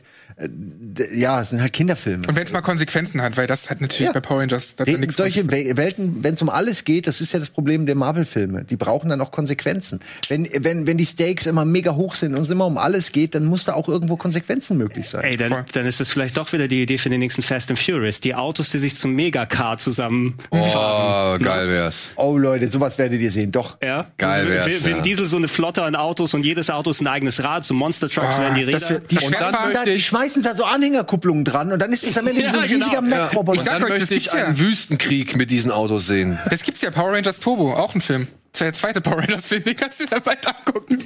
Da sind nämlich Autos, die sie tatsächlich zusammenpacken. Das ist die Idee, die ihr gerade hattet. Gut. Bin ich 20 Jahre zu spät, okay. Also, vielleicht ist das ja für euch die absolute Nostalgiebombe. Ja, ich werde es mir noch zu Ende angucken. Letzte Ich werd- Frage. Ja. Hast du mit den Turtles-Filmen mehr Spaß gehabt? ja. Auch wenn ich bei dem Turtles-Film die Doing Loing Dingling Geräusche deutlich schlimmer fand als hier. Ja, also hier fand ich es auch schade, dass die auch drin sind. Bei, zumindest bei diesem Trommelfeuer-Kick haben sie es ja dann doch nicht gemacht. Ja, aber vorher ähm, hörst du auch so. Und das ist etwas, damit kann ich halt leider auch nichts mehr anfangen. Nicht nachdem ich Eastern Condors gesehen habe, wo jemand mit einem Palmenblatt Leute kalt macht. Aber was ein geiler Filmtag gestern für dich. Ja. Paw Patrol, dann Fast and Furious, Paw Patrol, dann, dann schön Power Gunpowder. Milkshake war doch davor. Das war ja, mein Hirn ist brei. Deswegen muss es jetzt mal mit ein paar intelligenten Sachen gefüllt werden. Ja, wir hatten nur noch die Hausaufgaben. Genau, die wir ich haben mich extra vorbereitet. Das ist gut, das ist gut, dass du das gemacht hast, denn die wollen wir jetzt hier vollführen. Wir hatten vor einiger Zeit, und jetzt kommt es endlich mal soweit, ja, ich weiß, es tut mir leid, wir sind ein bisschen langsam, aber ähm, wir hatten als Hausaufgabe Angriffsziel Moskau eingegeben. Ein Film, ein alter Film von Sidney Lumet aus dem Jahr 1964, der erstaunliche Parallelen zu Dr. Seltsam oder wie ich lernte, die Bombe zu lieben, aufweist. Denn basiert auf ähnlichen Vorlagen beziehungsweise spielt ein ähnliches Szenario aus. Ich würde jetzt direkt mal eine Zusammenfassung von unserem äh, Forenmitglied Jason 13 vorlesen. Der fasst so ein bisschen den Film zusammen und dann halt auch gleich seinen, seinen Eindruck.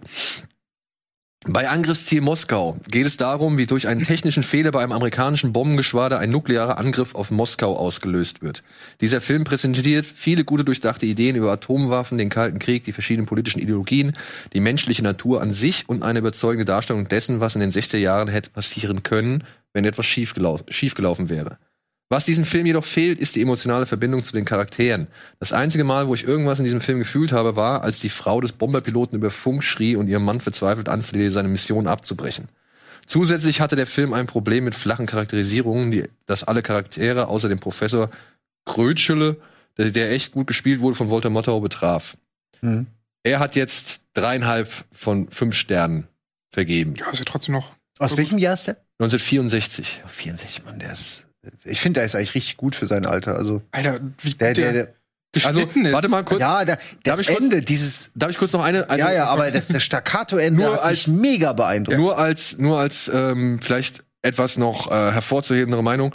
Äh, Uncle Phil hat geschrieben, ein Musterbeispiel dafür, wie man hauptsächlich durch ein exzellentes Skript, vorgetragen von hervorragenden Schauspielern, in zwar toll ausgeleuchteten, aber eigentlich simplen Sets einen sauspannenden Polit Politthriller erschaffen kann. Und ein Beispiel dafür, wie man einem Film mit einem starken Statement versehen kann, ohne gleichzeitig die Komplexität des Themas oder die Validität der Gegenargumente dafür opfern zu müssen. Zehn von zehn hat er gegeben. Alter. Okay. Ja, ist auf jeden Fall, der Cast ist mit der stärkste, finde ich. Ne? Das ist ein richtiges Who is Who, muss man sagen. Gefreut, also hier Henry Fonda, Larry Hackman zu sehen, Walter Matthau natürlich. Ähm, ihr habt ja schon die Parallelen ein bisschen angesprochen zu ähm, Dr. Seltsam. Da kannst du ja, Daniel, glaube ich, mal die Geschichte nochmal ausführen, weil das, da hängt ja doch mehr zusammen, als man denkt. Ne? weil ich hätte auch dann gedacht, okay, Kuba-Krise, wie lang war das dann her? So äh, ist ja schon ein bisschen Zwei Jahre, glaube ich. ja, also das heißt ja, dass die Thematik so eines möglichen Atomkrieges vor, vor allem sich auch in Filmen dann niederschlägt, war ja klar, dass sowas passiert. Keine Ahnung, wann die Buchvorlage geschrieben wurde, auf der natürlich der und Dr. Seltsam zu einem großen Teil äh, sich stützen. Ich fand den insgesamt recht spannend. Man hat gemerkt, dass er dann primär äh, eben auch nicht wirklich auf äh, Action-Szenen setzen konnte in der Form, dass allzu viel von den Fliegern gezeigt wurde, sondern in den Cockpits das Zwischenmenschliche, wie Kommunikation gemacht wird, wie was nicht gemacht wird. Und ähm, dafür, dass es was ist, was so weit weg war. Ähm, ich konnte zum Glück zu einem großen Teil ausblenden, so dass ich dann immer an Dr. Seltsam dachte an vielen Stellen, der natürlich anders und teilweise parodistisch das Thema angegangen ist. Ähm, konnte ich mich gut drin, drin fallen lassen. Ich habe den gestern dann geschaut und er hatte mich emotional schon ganz gut dran. Ja, mir ging's ähnlich. Ich fand halt Wahnsinn, weil man ja auch bedenken muss, dass Filme damals noch wirklich geschnitten wurden und nicht hier ähm, schön bei Adobe Premiere da so zusammengehackt. Wie geil der geschnitten ist. Also ähm, gerade das Finale mit der Sequenz, die du gerade schon meintest, so wo du jetzt nicht, also ich wusste nicht, dass es kommt, ich konnte es mir nicht denken, dass es jetzt noch mal so kommt und man dann sieht, was, wie es, also wir wollen jetzt auch nicht unbedingt spoilern, aber wie es dann halt ausgeht für Amerika quasi. Ähm, Die ganze, ja, der Stark. ganze dritte Akt mit der Idee, die sie dann haben und so, das ist alles ziemlich verrückt, so also eigentlich, wenn man drüber nachdenkt. Ne? Aber irgendwie ist man dann schon so weit, dass man glaubt, ja, in so einem Fall wäre das tatsächlich ein Gedanke, den die Leute hätten. Ja. Also ohne jetzt zu spoilern, weil es echt spannend ist. Und wie gesagt, und das stack- dieses Ende, wie gesagt, die letzten zehn Schnitte oder so, die haben mich einfach mega weggeblasen, wirklich, weil ich irgendwie in dem Film dann nicht sowas erwartet habe. Und in den 60ern ist ist eine sehr schnelle Schnittfolge mit Zooms und allem und fängt perfekt eine Sekunde sozusagen ein. Und ähm, ja, also äh, hat mich wirklich beeindruckt, weil ich echt null damit gerechnet habe, dass der noch mal so Speed aufnimmt, ne? nachdem der irgendwie ja auch gut erzählt wird, aber eben in diesen Sets mit langen Einstellungen und so. Also ich fand ihn gut. Das Einzige, wo ich sagen muss, echt furchtbar, sind diese, man hat es eben auch, ich muss lachen im Trailer, siehst du einfach fünfmal denselben Flieger, dieselbe Scheiße, Scheiße von demselben Flieger, dasselbe Stock-Footage, dann nehmen sie es noch mal invertiert, dann nehmen sie es noch mal invertiert mit dem Close-Up. Wollt ihr mich denn verarschen? Das ist doch nur noch dumm. Tut mir leid, dann zeig's nicht. Ja, pass auf. Wenn dein Stock-Footage nur aus grainy Shit besteht und irgendwelchen kleinen Pixeln, die dann explodieren, da denkt dir was Besseres aus. Da kann ich vielleicht äh, ein bisschen Verständnis für aufbauen. Ich nicht. Nein, ich versuch's, ja, ich versuche dir halt was zu erzählen, weshalb du vielleicht etwas Ja, Verständnis okay. aufbauen kannst. Das war damals zu der Zeit nicht wirklich üblich, dass man als Filmprojekt sowas, solches Material, solche nutzt, Bilder, das war quasi dass man die kriegt, dass man die hat. Ah, so, ja. Eine Anekdote, die ich zum Beispiel erzählen kann, bei Dr. Seltsam bauen sie diesen B-52-Bomber ja nach. Und auch das Innere. Und wonach haben sie es gebaut? Nicht nach irgendwelchen Plänen, die die Air Force zur Verfügung gestellt hat oder sonst irgendwas oder nach irgendwelchen Dokumentarfilmen, äh, die halt so da drin waren. Kubrick hatte ein Buch, auf dem war ein Bild vom Innenleben eines Bombers, weil es halt um das Bomber-Ding ging, ja. Und anhand dessen hat er seinen Set-Designer gesagt, ey, versuch mal hier einen glaubwürdigen Bomber irgendwie in Szene zu setzen, beziehungsweise zu, zu machen, zu Ja. bauen. Haben sie gemacht. End vom Lied war, ich weiß nicht, ob es FBI oder CIA war, auf jeden Fall kamen Herren von der Regierung vorbei und haben sich das angeguckt, woher denn Kubrick irgendwie diese Informationen hat, wie so ein Bomber von innen aussieht. Das ist so ein typischer Kubrick, ne? Ja. Dass der Sachen Also- so gut macht, dass alle sagen, "Hör mal, wo hast du die Infos her? Genau. Diese Informationen, die gab es einfach damals nicht. Es gab nicht das, das Material, um damit zu, zu arbeiten. Und ich glaube, Lamet hatte da, weil der Film ja auch natürlich, ne, der, der schürt ja eine Angst, der, der, der hat ja, eine, zeigt ja eine gewisse Paranoia auf, auch noch gewisse Verfehlungen. Der zeigt ja, Genau. wie, wie, wie problematisch dieses System ist, was auf diese Fehlerausrichtung nie ausgelegt war. Macht einen ja? Angst vor diesem System. Genau. Ja. Und dass halt der größte, der größte Schwachpunkt, der Mensch halt einfach nicht ausradiert werden kann, so, beziehungsweise nicht aus der Gleichung genommen werden kann und der immer entscheidend sein wird. Ja. Und ich kann mir halt vorstellen, dass dann auch Lamet da auf Widerstand geschossen Ja, ist, um halt eben solche Materialien zeigen zu dürfen. Ich habe es nochmal nachgelesen. Ähm, ich glaube, die wollten dann ursprünglich auch mit der US Army zusammenarbeiten, aber die Armee hat sich geweigert, da irgendwelche Footage oder speziell solche Sachen zur Verfügung zu stellen, einfach weil es die äh, so würden wir gar nicht reagieren, ne? wenn das Ja. in echt passieren würde. Wir wären ja, wir würden auch uns würden auch solche Fehler gar nicht unterlaufen. Und äh, deshalb musste er auf ganz altes Stock-Footage immer wieder mal zugreifen. Und ja, genau das, was Simon erwähnt hat, es ist immer wieder gleiche Shots, kurz mal reingeschnitten. Und da wäre ich fast auch schon eher da geblieben. Die hatten ja ihren ihre Taktik-Maps sozusagen, wo Ja. man dann die blinkenden Lichter gesehen hat. Das hätte fast schon gereicht, wenn es wirklich so ein ähm, äh, es wurde ja auch noch mal, das habe das hab ich noch mal nachgelesen, da will ich noch mal reinschauen. Es gibt ja so ein Kammerspiel, was wohl gemacht wurde vor 20 Jahren oder sowas mit äh, George Clooney oder so, wo die das live für eine TV-Sendung Genau, gemacht genau. haben. Na, also mal sehen, bin gespannt, wie sie es da umgestellt haben, weil das kannst du ja wirklich als Kammerspiel nur in Locations mit Gesprächen machen. Ich finde auch, dass was schön ist, dass beide Filme koexistieren können. Also die sind dasselbe Thema, und völlig Ganz unterschiedliche Auflösungen. Das eine ist ernst, das andere ist Comedy, das eine ist philosophisch, das andere ist eher so ein bisschen Ja, halt theoretisch. Crazy. Theoretisch. Es ist super gut, man kann beide genießen. Wobei ich hier auch manchmal ein bisschen schmunzeln musste. So dieser eine Dialog war sogar, diese Apparate jagen mir unheimliche Angst ein. Ich mag nicht, dass jedes Mal, wenn ich den Hut abnehme, irgendein Satellit sieht, dass mir die Haare ausfallen. So, ja, Mann. Das, weißt zum einen diese Angst, zum anderen, aber das ist das Problem. Sehr schön. Ja, das ist halt auch ein Kritikpunkt, den hier im Forum unsere Zuschauer hier und da auch mal genannt haben, dass halt diese Figuren eigentlich nicht mehr als Stellvertreter sind für eine bestimmte Denkweise Ja. oder ein bestimmtes Ja. Rollenbild oder sonst irgendwas. Walter Matthau, so gut er es macht, ja, ich habe halt aber nicht trotzdem nicht verstanden, warum also das fand ich ein bisschen und da ist es so ein Kritikpunkt, den ich an diesem Film habe, das fand ich so ein bisschen unfair. Walter Matthau wird als derjenige eingeführt, der am Anfang der Frau irgendwie eine Ohrfeige verpasst und sagt, ich bin nicht der Typ für dich so, ja, und Dann Ja, machen sie das andere am Ende dann. und, Ganz und am Ende Szene. ist er derjenige, der eigentlich, sag ich mal, also du sollst diese Figur schon von von von Beginn an als zwielichtig und ähm, nicht vertrauenswürdig wahrnehmen. Und dann sagt Walter Matthau, ey, ja, lass uns das so durchziehen, wie es irgendwie mal vorgeschlagen wird. Also er, er, er stimmt dem zu, was eigentlich verkehrt ist. Und das ist ein Trick, den ich Lamet nicht unbedingt irgendwie verzeihe, weil das ist Manipulation.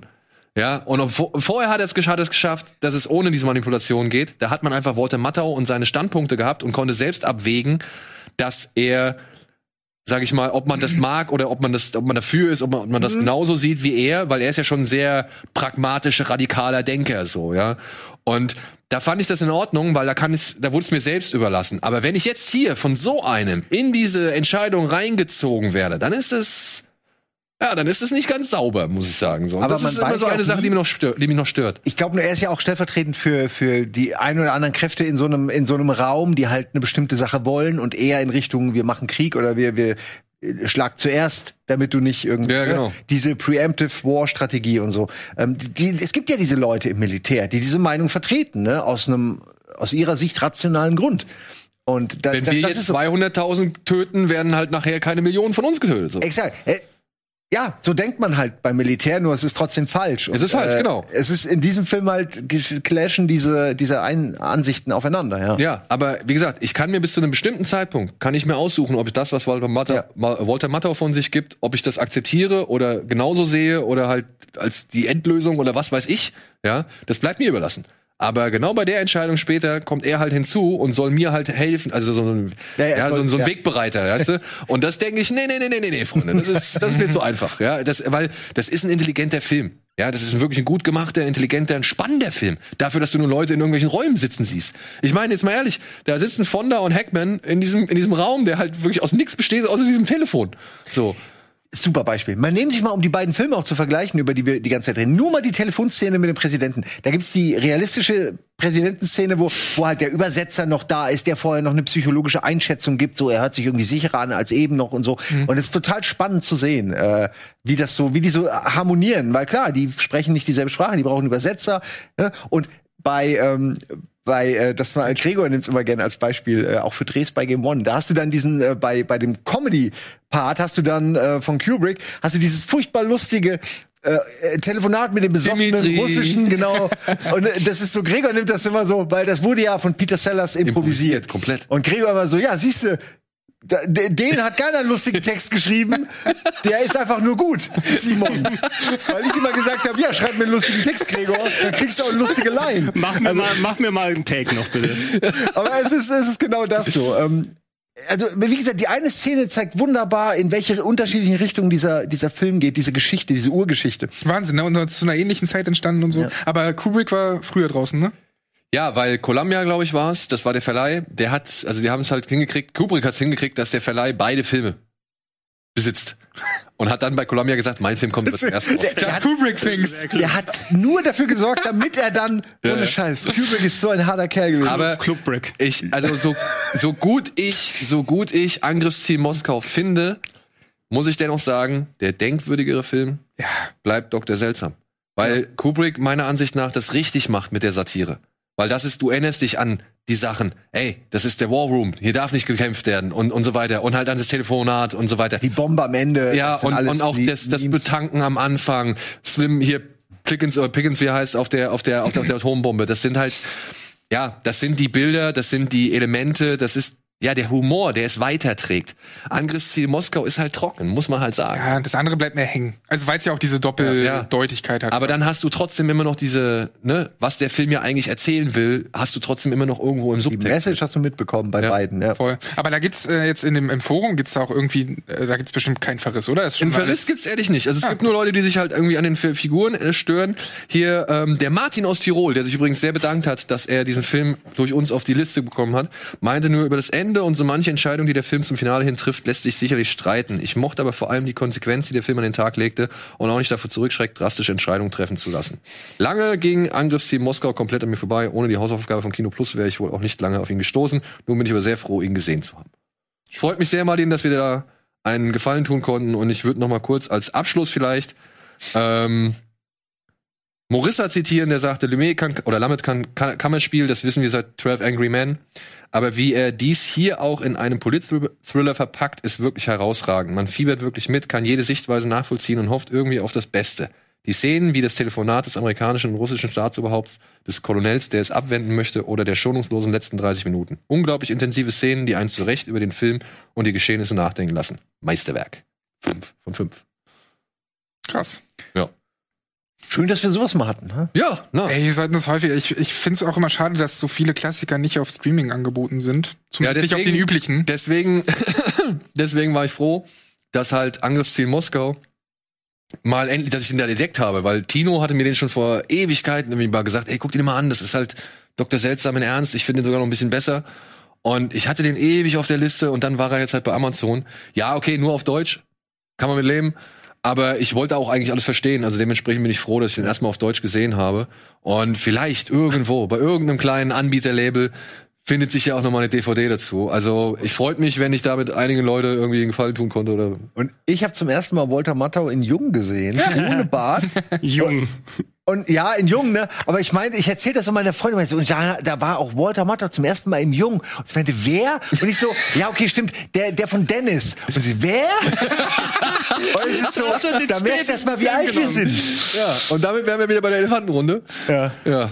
Die sich jetzt an dieser Stelle verabschieden muss, äh, weil Gregor ist jetzt, glaube ich, noch live dran. Ja, ich bin schon ganz verärgert darüber, dass du so lange warten musst, dass ich gleich online gehen darf. Aber dann an dieser Stelle vielen Dank, Gregor. Für gestern, auch wenn es du, wenn es vielleicht nicht so das beste Erlebnis war. Aber jetzt komm, wir waren im Kino, wir hatten Spaß. Ey, ich, sag, es, ich hatte Spaß. Ich weiß nicht, ob der Film Spaß mit mir hatte, aber ich hatte Spaß. Du hast bezahlt, das musst dich nicht kümmern. Für mich hat sich allein gelo gel- gelohnt, Gregor zu sehen, wie er einfach fassungslos war über diesen Film. Ja, danke Sandro, danke Simon. Danke euch da draußen fürs Zuschauen. Ähm, was steht als nächstes an? Du hast den Plan? Was gibt's am Sonntag? Am Sonntag gibt's, ähm, nee, am Montag gibt's wieder ein äh, neues Format namens Mein Schatz. Oh, mein Schatz. Ja. Erste, erste neue Folge im neuen Dings, ne? Im neuen Korsett. Exakt. Das wird Genau. äh, mit dem, ich nehme es schon mal vorweg, Gollum-Sprecher. Wie heißt er? Andreas Fröhlich. Andreas Fröhlich. Aber das hatten wir doch schon beim letzten Mal. Ja, einige haben es vielleicht nicht mitbekommen. Okay, gut. ist ansonsten irgendwas, ist irgendwas morgen? Habt ihr irgendwas Was Spezielles? ist denn mit Butter Binge kompakt? Ich frage jetzt nur, Das kommt dann am Dienstag. weil ich weiß, ich habe schon Butter, ich hab Das kommt am Odd Dienstag. Taxi nämlich fertig geguckt. Ja, ja, das kommt die Staffel ist fertig. Oh ja. so schön. Oh, Resident Odd Evil hast du dabei, ne? Äh, die Resident Evil äh, animierte Gedönse. Was denn, Gregor? nee, am Freitag äh, die Indizierungsspecial äh, im Retro-Club. Siehste, Freitag die Indizierungsspecial im Retro, Retro Club. Am Samstag. Deindi- Deindizierst du da live? Oder? Ey, Das ist doch völlig okay. Neues Format. Kann ich, kann ich, kann ich Gold Ich- einen noch ich- einreichen? Ich weiß nicht, wovon du redest, das dauert noch ein paar Jahre. Oh. Ich hätte gern das Phantasma irgendwas 2. Ja, ich, ne, ich nehme die gepixelten Sachen und zeichne danach, was jetzt erlaubt ist. Ja, dann am Samstag Dosenbeats, liebe Freunde. Ja. Und äh, ja, Sonntag, Montag, Dienstag, wir sind für euch da. Wir bieten euch Programm und hoffentlich viele, viele Filme oder Serien für die Watchlist. Bis dahin, macht's gut, habt ein schönes Wochenende und bis demnächst bei Kino Plus. Tschüss.